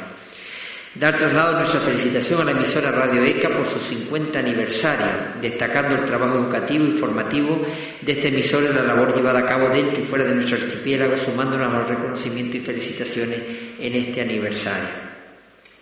También nuestra felicitación a don Antonio Ramos Gordillo por su reciente distinción con el Roque Nublo en Deportes 2015 que le va a conceder el Cabildo de Gran Canaria. Sumarnos a este reconocimiento, mañana se hará además en el Pleno eh, del Cabildo y dar traslado de nuestra felicitación a este galdense por su gran labor, su merecida distinción y además por el gran nivel personal que tiene como, humano. En otro apartado, trasladar nuestra felicitación y reconocimiento a todos los colegios y centros escolares del municipio, así como a los centros ocupacionales de la isla de Gran Canaria, por su participación en el Carnaval 2015, a las murgas, especialmente los pedreros de Galdar, a la agrupación lírica Galdar, comparsa, banda, drag, grupos musicales y actuaciones del Carnaval también de familia. En definitiva, a todos los carnavaleros que han hecho posible la celebración de un gran, de un gran carnaval en nuestro municipio. Especialmente felicitar a los pregoneros, que saben que este año fue la familia Rivero, por su pregón anunciador de la fiesta. Destacar también la organización de la Concejalía de Cultura y Fiesta, nuestra enhorabuena también pues a todos los que han trabajado, Policía Local, Fuerzas de Seguridad, Protección Civil, por su trabajo. Solo me resta Invitarles mañana al entierro de la sardina que saldrá a las nueve de la noche como es habitual desde el Polideportivo Municipal, continuando con el mogollón de la sardina en la Plaza de Santiago. Asimismo el baile de piñata que también tendrá lugar el sábado en el Casino de Galda, organizado por la Asociación Cultural Sur Cuyarado, finalizando con estos actos el programa del Carnaval 2015. Invitarles también al programa de actos que ha organizado la Concejalía para la Igualdad entre Mujeres y Hombres del Ayuntamiento de Galda con motivo del Día Internacional de las Mujeres, un programa que arranca el 2 de marzo con múltiples actividades, de forma especial el acto central que tendrá lugar en el Teatro Consistorial el día 6 de marzo a las 8 de la noche, con reconocimiento a mujeres que han destacado en la promoción de la igualdad de género. También invitarles al Día Mundial del Teatro que será durante este mes de marzo, siendo el acto institucional el miércoles 25 de marzo a las 20 horas en el Teatro Consistorial. Un programa que cuenta, entre otros, con la grabación del programa En Clave de Ja los días 7 y 12 de marzo, eh, obras y espectáculos teatrales y finalizará el 27 de marzo con Antonia San Juan, que volverá a Galdar con su obra Lo malo de ser perfecto. Darles traslado también a las siguientes convocatorias. El día 7 de marzo tendrá lugar el primer encuentro de asociaciones y colectivos Juntos Avanzamos, que se celebrará en nuestro municipio desde las 10 de la mañana, promovido por la Comisión Ciudadana y la Concejalía de Participación Ciudadana a Asociaciones de Vecinos y Barrios. El 28 de marzo, en el Barranco Huertas del Rey, la Animal Party, que es la segunda feria que organiza la Concejalía de Sanidad de este ayuntamiento. La bajada de la Virgen de la Vega, el día 20 de marzo con sus rondas y el sábado 21 con la bajada eh, hasta, como es tradicional, el almuerzo en el barranco. Anunciarle, y ya estoy terminando, el próximo 13 de marzo eh, vendrá nuevamente el programa Tenderete eh, a partir de las 9 de la noche, aunque la entrada de público se hará a partir de las 8.30. Disfrutaremos una vez más de la música de nuestra tierra en la Plaza de Santiago y el nombre de Galdar pues, volverá de nuevo a estar presente con este programa que saben que tiene audiencia internacional. Y por último, dos cuestiones. La primera, hemos recibido de la Gerencia de Atención Primaria del Área de Salud de Gran Canaria respuesta a la moción de urgencia que el otro día, saben, eh, moción de urgencia no, fue moción eh, normal del, mes, eh, con respecto al tema del servicio de urgencia de la zona básica de salud. Nos vienen con unas comparativas con los tres puntos de atención de Agaete, Galdar y Guía y nos viene a decir, y digo textualmente, que de forma continuada la Gerencia de Atención Primaria mide y valora las presiones asistenciales en esta zona básica de salud y en el servicio de urgencia de forma semanal y mensual, adoptando medidas de organización y refuerzos profesionales cuando son necesarios, llegando a contratar refuerzos específicos y temporales cuando hay más presión asistencial. Bueno, yo creo que esta última frase queda claro que reconocen que se contrata refuerzos específicos y yo creo que el otro día lo que nosotros pedíamos no era refuerzos específicos, sino que hubiera continuamente un incremento de médicos y de enfermeras en el tema de urgencia. Esto llegó el 24 de febrero, es decir, hace dos días, el martes. Nosotros lo vamos a analizar, pero ya les adelanto que yo creo que esto hay que contestar, ¿no? A mí las estadísticas están muy bien y si usted me las da, yo me las creo y si usted me compara con Agaete, con Guía, también me las creo, pero yo lo que no quiero son comparativas, yo lo que quiero es, y creo que quedó bastante claro el otro día, que no me hable usted de refuerzos, sino que me hable usted de servicios básicos indispensables, fines de semana, por la noche, cuando tenemos una población de 24.000 habitantes y cuando se nos ponen los mismos ratios en médicos, enfermeros, etcétera, que tiene otros ayuntamientos de menos población. Por lo tanto, cuando lo analicemos, y yo creo que además tenemos un experto que conoce la casa por dentro, que es don Vicente, pues con análisis rigurosos no vamos a hacer tampoco eh, brindis al sol ahora mismo, sino vamos primero a analizarlo y después contestaremos. Y por último, eh, las cosas se ponen a veces en su sitio. Y antes lo decía yo, tiempo al tiempo, siempre el tiempo pone las cosas en su lugar. Hoy recibíamos pues, la sentencia de 11 demandas individuales por despido del ERE. Yo escuché tantas veces aquí pedirme la dimisión que estábamos fallando, que esto iba a ser peor el remedio que la enfermedad, que terminaríamos pagando mucho, mucho, mucho más, que estábamos hundiendo más el ayuntamiento. No he escuchado a nadie, pero yo lo digo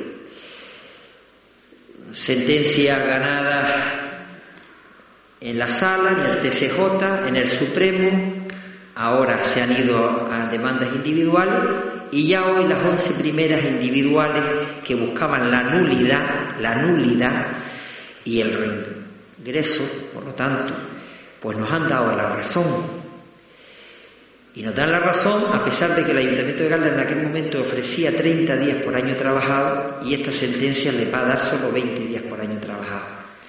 Por lo tanto, a veces, vuelvo a decir, en la vida solo hay que tener paciencia.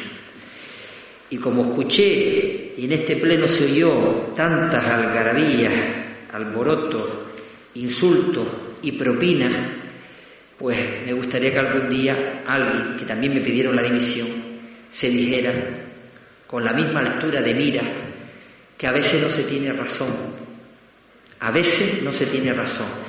Y estas personas que están por este lado, para nosotros no fue nada agradable, aunque ustedes piensen lo contrario, algunas personas podrán pensar lo contrario, no digo que todas. Hoy, cuando nos viene la última habrá alguien que todavía quiera seguir y seguir, bueno, pues no lo sé. Pero ya era el último cartucho, porque ir a una demanda individual era casi casi como el último escollo que quedaba. Sin sacar pecho, porque lo estoy diciendo con total responsabilidad de lo que estoy diciendo, y haré lo mismo cuando tenga que decir otras cosas, con total respeto, no como otras personas, las cosas se ponen en su sitio cuando se tienen que poner lo único que hay que tener es paciencia. Eh, hay dos mociones de urgencia antes de, ir a, ruegos y preguntas.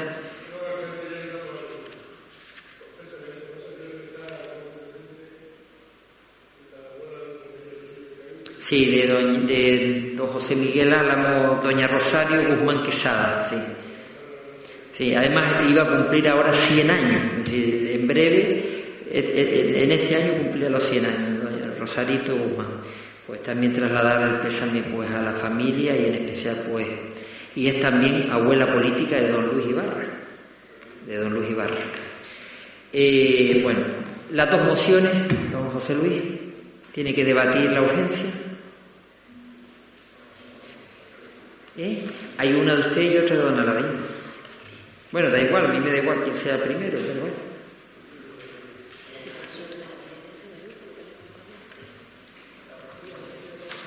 Eh, la justificamos en la falta de seguridad existente en el camino de la olla, en el barrio de Olla de Pineda. Dicho camino está en unas terribles condiciones que pone en juego a diario la vida de los vecinos que tienen la obligación de transitar por esta vía. Esa es la urgencia de esta moción. Le anunciamos ya que sí a la urgencia y que sí al contenido, por lo tanto yo le pido brevedad porque como vamos a encargar el proyecto y como estamos de acuerdo que esa carretera se tenga que arreglar, se lo digo porque yo creo que ya hasta ahora, si, se, si resume, se lo agradecemos. Sí, voy a intentar ser lo más breve posible. Eh, digo el desarrollo de la, de la moción. Bueno, eh, hace, varias eh, hace varias semanas acudimos al barrio de Olla de Pineda, donde nos reunimos con la Junta Directiva de dicha asociación de vecinos. En la reunión repasamos todas las demandas y solicitudes enquistadas que tiene este barrio y entre esas solicitudes encontramos el estado lamentable en el que se encuentra el camino de la olla. Para el Partido Popular de Galdar no es nada nuevo esta reivindicación, ya que hace 14 meses presentamos una moción instando la reparación de dicho camino, que conduce a la hacienda de Olla de Pineda categorizada bien de interés cultural con categoría de monumento. Además tuvimos el honor de hablar con algunos de los vecinos de la zona y coinciden todos en que se trata de una obra muy necesaria para el barrio e imprescindible para los vecinos que transitan por ella a diario. También se atreven a decir algunos de ellos que cualquier día puede ocurrir alguna desgracia de gran dimensión. Es comprensible pensar que muchas veces se nos llena la boca de promover y manifestar otras vías de Gran Canaria igual de necesarias, pero ustedes llevan años abandonando las nuestras, la de hoy de en este caso. Simplemente decir que efectivamente hace 14 meses trajimos esta misma moción eh, por la vía ordinaria, nos las echaron atrás en su momento, la presentamos por vía de urgencia y al final lo que resumo, lo que me dijeron ustedes, vengo a resumir un poco que efectivamente el camino de la olla, ustedes decían que habían que faltarla, pero decían comentarle que el vallado ya se, ya fue, eh, ya se fue a reparar desde la legislatura anterior, pero ha habido un problema puesto que el muro es colindante con una propiedad privada. Yo pregunto que si ya tenemos esa parte solucionada con esa persona privada eh, y con ese muro colindante, porque decían que había problemas con la disponibilidad del suelo. Y también decían que iban a preparar con la oficina técnica eh, y redactar lo que es el proyecto. Y yo pregunto si a día de hoy, 14 meses después, esa redacción del proyecto está realizada o no. Eh, porque aquí me comentaban otras vías que no habían a cuento y particularmente quería saber esas dos preguntas que me las contestaran, por favor.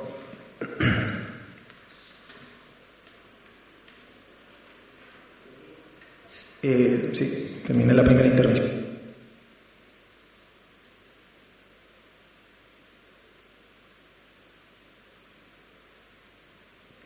Una moción. No que quería que contestaran esa que no, que no hay preguntas en una moción. Usted presenta la moción. Le decimos sí y ya está, a la urgencia y sí al debate.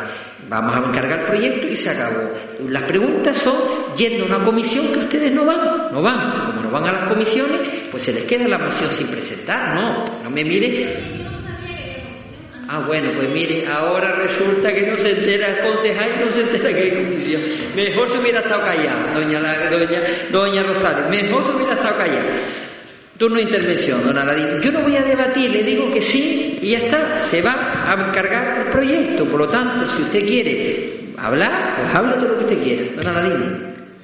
Sí, nosotros, yo al menos estoy, muestro mi apoyo, estoy de acuerdo en que esa carretera hay que asfaltarla, hay que arreglarla, eh, hay que solventar los problemas que haya con los vecinos para poder... Eh, Como en todas las carreteras. Efectivamente, pero eh, lo que sí me extraña es que no se haya redactado el el proyecto se vaya a redactar ahora cuando hace 14 meses dijeron que se iba a hacer ese, el del frontón, el del... Y tantos y tantos proyectos, y tantos, y tantos. Si, yo les escucho todos los meses y me traen ruegos, preguntas, mociones de calles y calles y calles, pues mire, pues tantos y tantos proyectos. Claro, pero es que ese se presentó la moción hace 14 meses se iba a redactar el proyecto de ese, y nosotros no habíamos dicho nada. Todo lo que usted le puedo asegurar y de urgencia, mire, nadie esperaba la carretera de Alzo y fíjese cómo hemos tenido que... Claro. Bueno, se va a hacer el proyecto y se va a redactar y se va a... Venga, doña Cinesia o alguien por coalición, nada. Don José Luis, brevedad, por favor.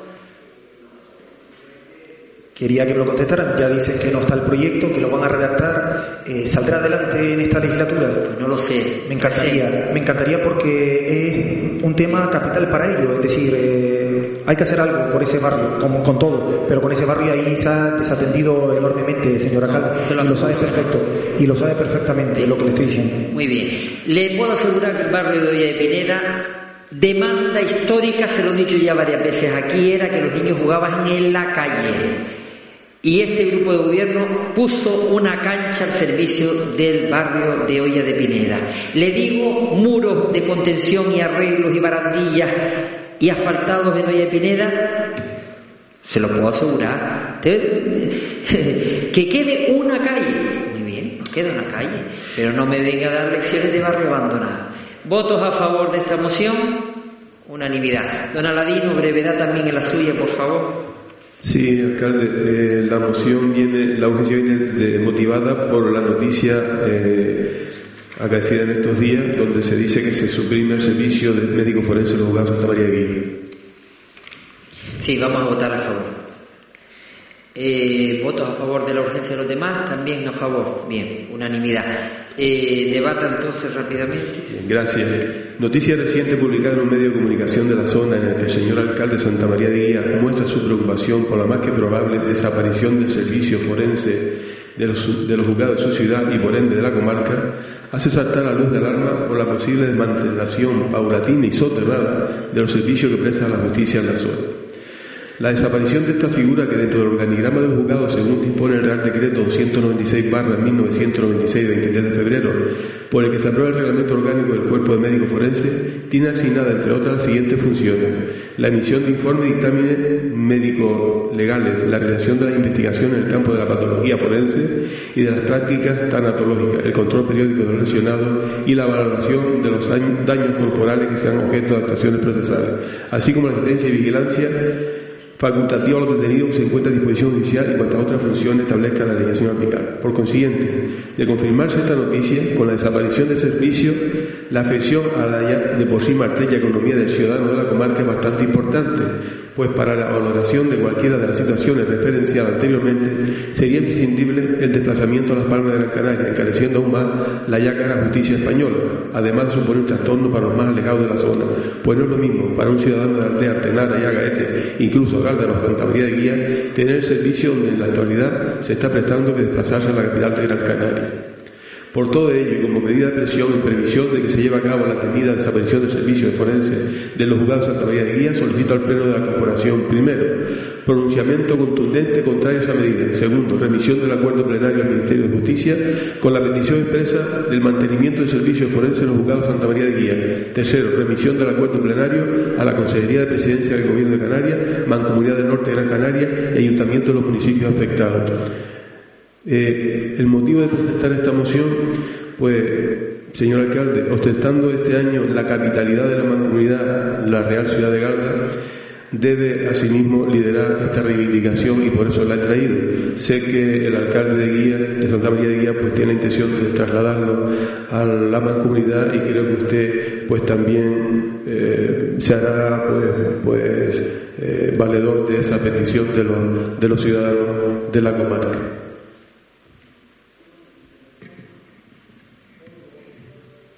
¿Coalición? Nada. Bien. ¿Usted quiere añadir algo más, No, nada más. Bien, yo le iba a comentar que mañana tenemos pleno a las ocho y media de la mañana en la mancomunidad, después a las diez tenemos en, en el Cabildo. Yo iba a plantear mañana este tema porque además el, pasado lunes, cuando estábamos en el tema de la declaración, hasta el propio juez me lo comentaba. Y me decía, mire, espero que los alcaldes luchen con este tema, porque además yo creo que es lógico. Eh, un retroceso más Política de recorte se llama eso. Alguno a lo mejor no lo sabe bien, pero que se lo pregunten en los juzgados. Ya nos intentaron quitar el juzgado de guía y solo porque levantamos la voz y nos movimos y nos sentamos hasta con el presidente del TCJ recularon. Y ahora no es que peligre, es que ya han quitado al médico forense. Lo han quitado porque me lo han confirmado. el juez cuando terminamos en todo lo distendido me decía, que no puede ser que ahora cualquier tema que requiera del médico forense, Galdas también, porque el juzgado de lo social también requiere a veces de temas de médico forense. Alcalde, el juzgado de, lo social de Galda lleva cuatro años ya enviando a las personas a la valoración del forense al Instituto de Medicina Legal en Las Palmas, que no lo sabía, yo lo sabía. Pues ahora nueva tuerca. Es decir, por lo tanto, esto es política de recorte. No, sí, no, pero es que el médico forense de guía estaba hasta hace un mes. Dígaselo a la Cámara si quiere. Si usted quiere defender al PP, dígaselo a la Cámara. Pero yo no defiendo ni al PP ni al, ni al ministro de Justicia cuando las cosas van en contra de los vecinos del norte. Que no, que no justifique usted lo que no se tiene que justificar. Que el ministro de Justicia, el de este y el anterior Gallardón, fueron por a lo que fueron, a cargarse la justicia gratuita. Y hoy pagamos tasas judiciales. ¿O no lo sabe usted? ¿No lo sabe usted? Ahora, si primero las pusieron y ahora las bajan. Mira, hágame el favor, hombre. Hágame el favor. Y el médico forense, que estaba hasta hace un mes, hasta hace un mes estaba el médico forense, y ahora no hay médico forense. Mire, y el juzgado de violencia de género, que lo tenemos aquí en Santa María de Guía, pues ahora el médico forense, vaya, un aldeano, ahora se va a tener que levantar para ya para pasar por una cuestión de un médico forense. ¿A qué hora? ¿A las 5 de la mañana? No justifique lo que no puede, no, que no hay justificación, hombre. Si, mire, si mi partido toma una decisión que sea errónea, a mí me da lo mismo. Los vecinos son los que tienen la razón última. Y usted, si de verdad quiere ser el día de mañana alcalde de esta ciudad, lo que tiene que decir hoy, y espero que lo hagas levantar la mano, levantarla y decir que el médico forense hace falta en guía y hace falta en Galda, en el juzgado de lo social, y que tiene que quitarse las tasas judiciales, que el que quiera ir a la justicia no le cueste dinero de su bolsillo. Eso es lo que tiene que decir, lo demás son moverías. Votos a favor de la moción, no. La, moción es de don Aladino, no de usted, si no usted lo hubiera presentado. Vamos a ver si vota a favor. Votos a favor. Ah, mire, gracias a Dios, la vamos a mandar para que vea que el PP vota a favor, a ver si le dan marcha atrás. Gracias, muchas gracias. No escucho, no. Tengo la oreja señor, alcalde, señor alcalde, si me permite, si quiere declarar institucional lo puedo hacer. No tengo sí, no, no, no pasa nada. Sí. No, pero de todas formas está bien, que aunque usted la haya presentado, yo la voy a defender mañana dentro de, del plenario de la, de, de la mancomunidad y voy a intentar que, además, allí todas las voces van a ser por unanimidad. Es decir, esto no, no, no creo yo que nadie, ningún alcalde diga que no a este tema, porque es que esto es sangrante ya, ¿eh? que se nos siga dando la espalda al norte de Gran Canaria. Esa es la realidad. Eh, alcalde, un segundo, le voy a decir, eh, según me comenta en el juzgado de lo social de Garda, la retirada del, la médico forense que había aquí fue para cubrir la plaza de violencia de género, de género que está aquí en Villa. Ahora se va a quedar violencia de género sin forense y el juzgado social también se queda con la única forense que había para Bueno, eh, asunto de la presidencia, ruegos y preguntas. Eh, a ver, hay preguntas de 24 horas y preguntas y ruegos normales. Empezamos, grupo, los no escritos, don Aladino. Gracias, señor alcalde. La pregunta de 24 horas Teniendo esta parte conocimiento de las reuniones celebradas por el señor alcalde con diferentes entidades y colectivos locales a los efectos de adquirir un compromiso de subvenciones con cargo a la partida presupuestaria 920 Administración General, código 48000, denominada Atenciones Benéficas y Asistenciales Socorro de Caridad, con una consignación de 90.000 euros para el presente ejercicio, presento por registro general con fecha 16 de febrero del año en curso, número de entrada 1969, solicitud de relación de la entidad y colectivo beneficiario las asignaciones comprometidas. En esa misma fecha se va a hacer entrega de Secretaría de la Alcaldía de dos relaciones, una con las agrupaciones deportivas y otra en la que figuran las asociaciones de vecinos, conteniendo ambas las asignaciones comprometidas que una vez realizada la suma arrojan las siguientes totales salvo error u omisión. Agrupaciones deportivas 16.500 euros, asociaciones de vecinos 17.750 euros, total 34.250 euros. A la vista de las asignaciones individuales que conforman ambas relaciones, y como quiera que éstas se detraen de una partida del presupuesto general del excelentísimo Ayuntamiento de Garda, tienen carácter de dinero público y deben estar condicionadas las mismas a criterios razonables. En base a lo anteriormente expuesto, realizo la siguiente pregunta. ¿Qué criterios han primado para la asignación individual a las agrupaciones deportivas y asociaciones de vecinos? Y ahora tengo un ruego que le hice entregante al señor alcalde pero como ya veo que don Heriberto ha dicho antes que se van a colocar eh, un lomo de ano en diferentes eh, calles de la ciudad, mi, mi, ruego es si tiene eh, en consideración la colocación de al menos dos en la calle Hernández, Párroco Hernández Benítez, San Isidro, creo que se llama así, la que viene de la sierra hacia abajo, puesto que los que vienen de, de Agaete hacia Galda entran por ahí abajo hay uno pero muy abajo, es al inicio, al inicio para ya cortarle la velocidad a estos irresponsables que llegan hasta el, hasta el lomo de ano existente a mitad de la calle a la misma velocidad que viene de arriba. Muchas gracias. Grupo mixto, don Domingo. Yo tengo dos robos. El primero es que el 1 de septiembre del año 1970 ha sido su aparición en el mundo folclórico de esta, de esta isla la agrupación folclórica Los Cebolleros. Eso hace que el próximo 1 de septiembre de este año 2015 haga 45 años que tenemos esta agrupación en Galda.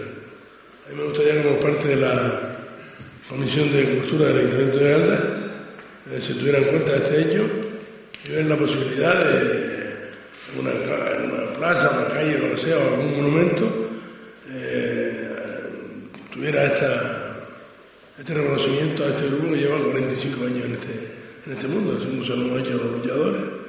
Pues yo creo que los cebolleros con 45 años en este mundo también se lo merecen.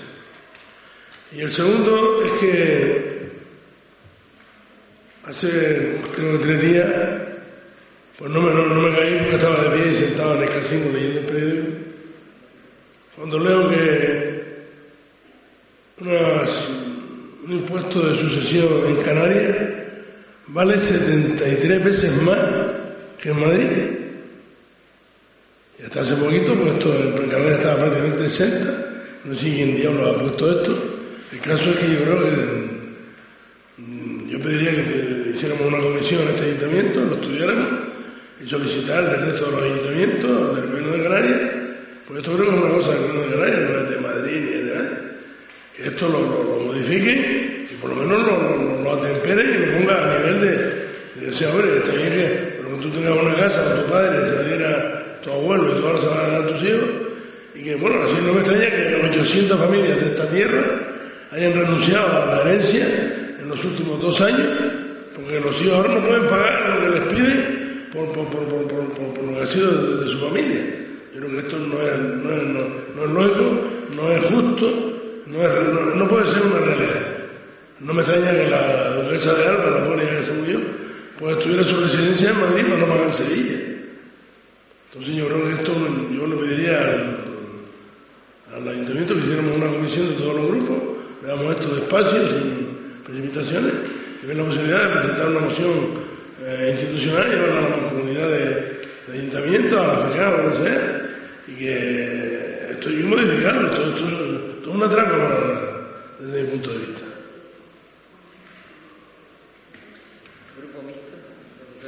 Eh, los ruegos. Las mujeres artesanas del calado, que se encuentran en la calle Faicana y Tami, ya están utilizando la parte alta del local, con lo cual nos congratulamos enormemente. La lucha por esta causa ha valido la pena.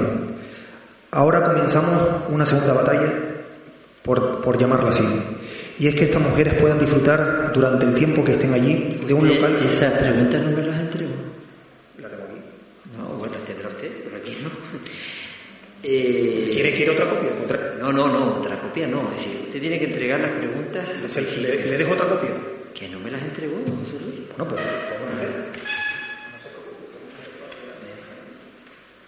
Muchas gracias. Eh, continúo.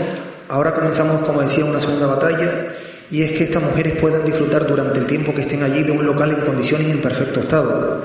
Por ello rogamos al grupo de gobierno que en el menor tiempo posible se pinte las dos áreas del local, tanto la parte alta como la parte baja. Y también que tengan en cuenta reparar previamente el trabajo de pintura que elimine, eh, eh, las unidades existentes. En la calle, eh, en la cancha de fútbol 7 de la ciudad deportiva de Venancio Monzón, rogamos que se repare y se afiance correctamente la valla de dicha cancha antes de que pueda cocinar un grave accidente sobre algunos de los menores que allí entrenan y juegan. De ocurrir algo, ¿de quién sería la responsabilidad? ¿Del club que allí entrena y juega o del área del deporte de este excelentísimo ayuntamiento de Gándara? Y la pregunta 24 horas es sobre el tema de, del barrio de Buenavista. Eh, estuvimos allí eh, con los vecinos del barrio de Buenavista, acudimos con la consejera de transporte y la verdad que, pues la consejera la verdad que atendió correctamente y, y, velozmente la reivindicación. Todo el mundo sabemos la reivindicación que es poner allí, pues, una marquesina que de hace muchísimos años lo están reivindicando. Bueno, Pepe me está diciendo dos, pues bueno, mejor poner dos que no una que también estaríamos dispuestos. A lo que vengo a decir, Pepe, ya que tú estás sintiendo con la cabeza, es que, por favor, por favor, ya compromiso, y ya que la consejera al mes, al mes clavado estaba allí con Loterías Públicas del Cabildo de Gran Canaria a colocar la marquesina, que menos que se le facilite. Donde lo quieren colocar hay unos contenedores de basura, que me imagino a nivel municipal tuvieron que hablar con, con la persona afectada me gustaría que también se hiciera lo mismo para colocar la marquesina. Yo creo que este tema está en manos de ustedes. Lo que está en nosotros fue ir a hablar con los vecinos, cumplir, ir con la consejera. Al mes, al mes, no más ni menos, al mes estaban todos a colocar la marquesina. Cuando llegó la persona afectada, que lo sentimos enormemente, pero teníamos incluso el visto bueno, ¿eh? no yo, la consejera incluso. Entonces me gustaría que aquí mediemos todo y aquí saquemos una solución. El Partido Popular se compromete a dar solución a ese tema, pero ahora está la parte del Ayuntamiento de Galdar. Aquí tenemos que tener una buena sintonía, ambos grupos, para sacar eso adelante, que es una reivindicación histórica. Y si son dos, estudiaremos las dos. Traeremos eh, a Minchu y vemos cuál es la otra que hace falta. Nos comprometemos. ¿De acuerdo? Muchas gracias. Buenas noches.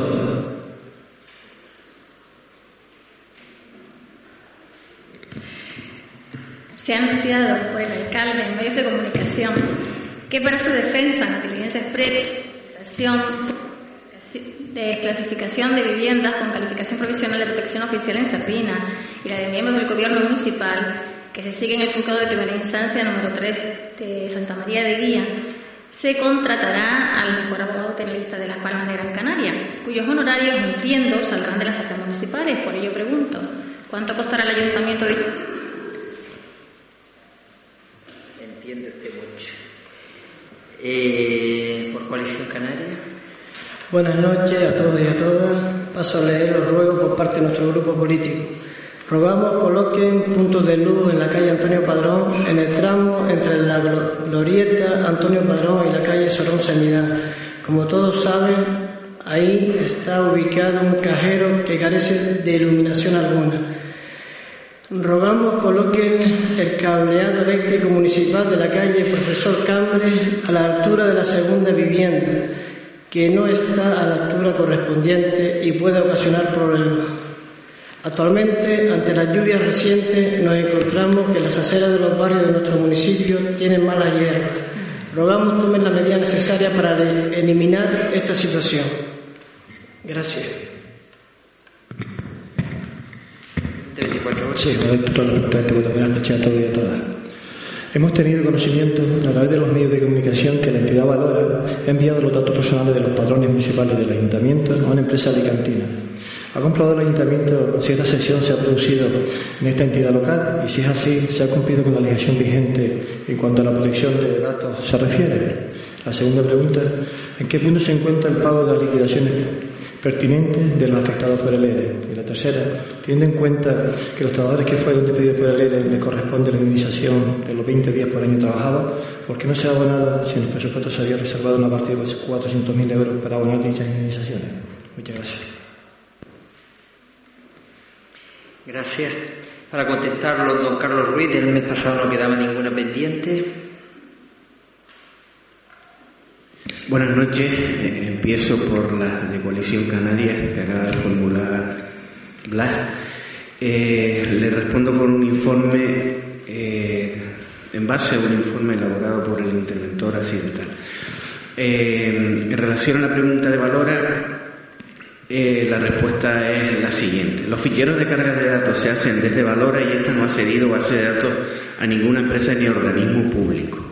Para mayor abundamiento, la relación con suma gestión tributaria, organismo homologado de la, Diputación de Alicante, consiste en un convenio de colaboración interadministrativa firmado en el año 2005 y renovado el año pasado, que consiste en compartir conocimientos para mejorar la gestión y los servicios proporcionados por ambas instituciones, así como el uso por parte de Valora del sistema de información de suma, aprovechando las economías de escala lo que redunda en una reducción de costes para ambas administraciones, buscando maximizar la eficacia y eficiencia en la gestión de tributos locales.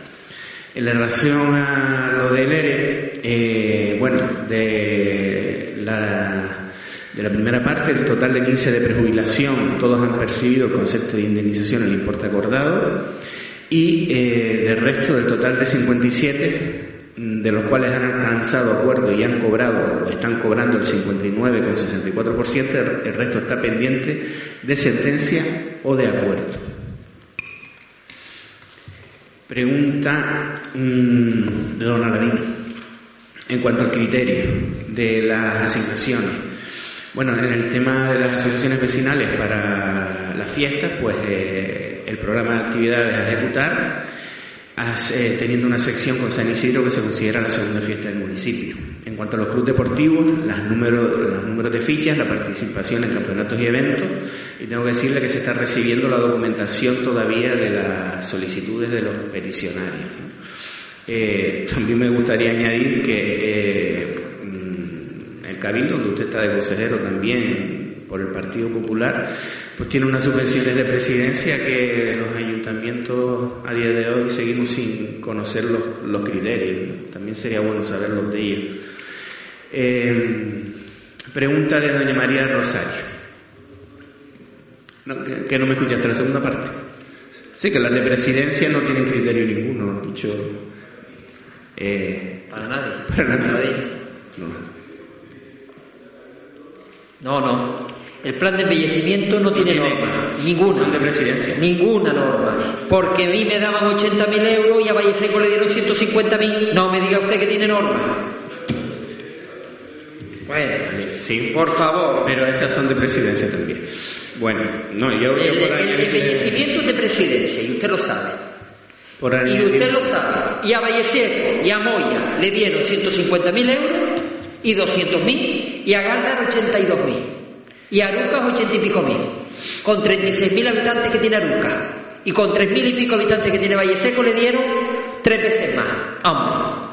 Es decir, nosotros sí podemos decirle a usted que desde la Concejalía de Cultura y desde la Concejalía de Deporte, con mejor o peor criterio, se ha estudiado fiestas en los barrios, fines de semana, fiestas de barrio de un mes, fiestas de barrio de 15 días. A cada uno se le ha dado por ese importe. Y en deporte, ficha, cadena de filiales, si los chicos de esa modalidad tienen que salir fuera a viajar, si se quedan aquí. Por lo tanto, criterio, se lo aseguro que hay. Venga. Vale, pues sí le digo que hay criterio. Otros sí que no reparten con criterio. Eh, la pregunta de doña María del Rosario. Bueno, entiende mal eh, usted. Eh, el gasto es nuestro y todo se ha dicho. pensamos recuperar, y como dijo antes el alcalde, paciencia. Y la pregunta, José Luis, a lo mejor me van a matar porque él no la leyó y yo la quiero leer porque mm, él suele leerla siempre y a mí esta me gustaría leerla. A lo mejor la hora no es la apropiada, pero pido disculpas de antemano. Buenas noches. Vamos a ver. Expone. El barrio de Buenavista tiene varias demandas históricas, pero todos los partidos políticos sabemos que la más importante de todas ellas es la marquesina de Guagua para mitigar el frío y las lluvias que se ocasionan en estas épocas del año. Desde el PP de Galdar y coincidiendo con las visitas a los distintos barrios, trasladamos hasta el lugar a la consejera insular Menchu de Rosario para que viera in situ este caso. La actitud de la consejera fue bastante positiva desde el primer minuto, comprometiéndose con los vecinos del lugar a realizar la marquesina, siempre y cuando obtuviera permiso del propietario del terreno. Días posteriores a la visita a Buenavista, fuimos con la consejera a hablar con el titular del terreno, obteniendo desde el principio el visto bueno. Por lo tanto, aproximadamente un mes más tarde, la propia consejera, junto a los empleados del Cabildo de Vías Públicas, estuvo en el lugar donde comenzarían las obras, pero el propietario no permitió el comienzo de los trabajos. Desde el Cabildo de Gran Canaria, promovido por el PP de Galda, se tiene una firme intención en comenzar la construcción de la marquesina tan necesaria para los vecinos de Buenavista. Necesitamos que el grupo de gobierno nos ayude a mediar con el dueño del mismo terreno donde el ayuntamiento de Galdar ha ubicado los contenedores. Y la pregunta ahora es esta. La pregunta es esta. ¿Podemos obtener permiso del mismo vecino que permitió la colocación de los contenedores de basura? Bueno, hay un reglamento hay, hay, que dice lo que es la pregunta de 24 horas. Bueno, y los concejales no hace falta que se lo digan, nos preguntan sobre las cosas que hacemos, sobre las determinaciones, sobre la actividad del ayuntamiento.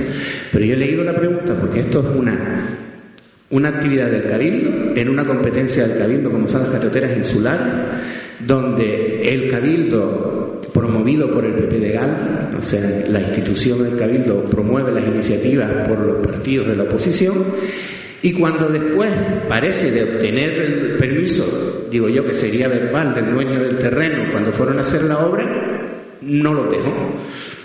Entonces, ahora necesita el Cabildo tan diligente como nos han demostrado a lo largo de esta sesión, que todo lo que se hace en Galda es por el Cabildo, ahora el Cabildo necesita que mediemos con el dueño del terreno. Y lo que nos pregunta de 24 horas, que son cuestiones ineludibles y, cuestiones necesarias, es si podemos obtener permiso del mismo vecino que permitió la colocación de los contenedores de basura. Pues pregúnteselo al vecino, ¿cómo se lo vamos a contestar nosotros?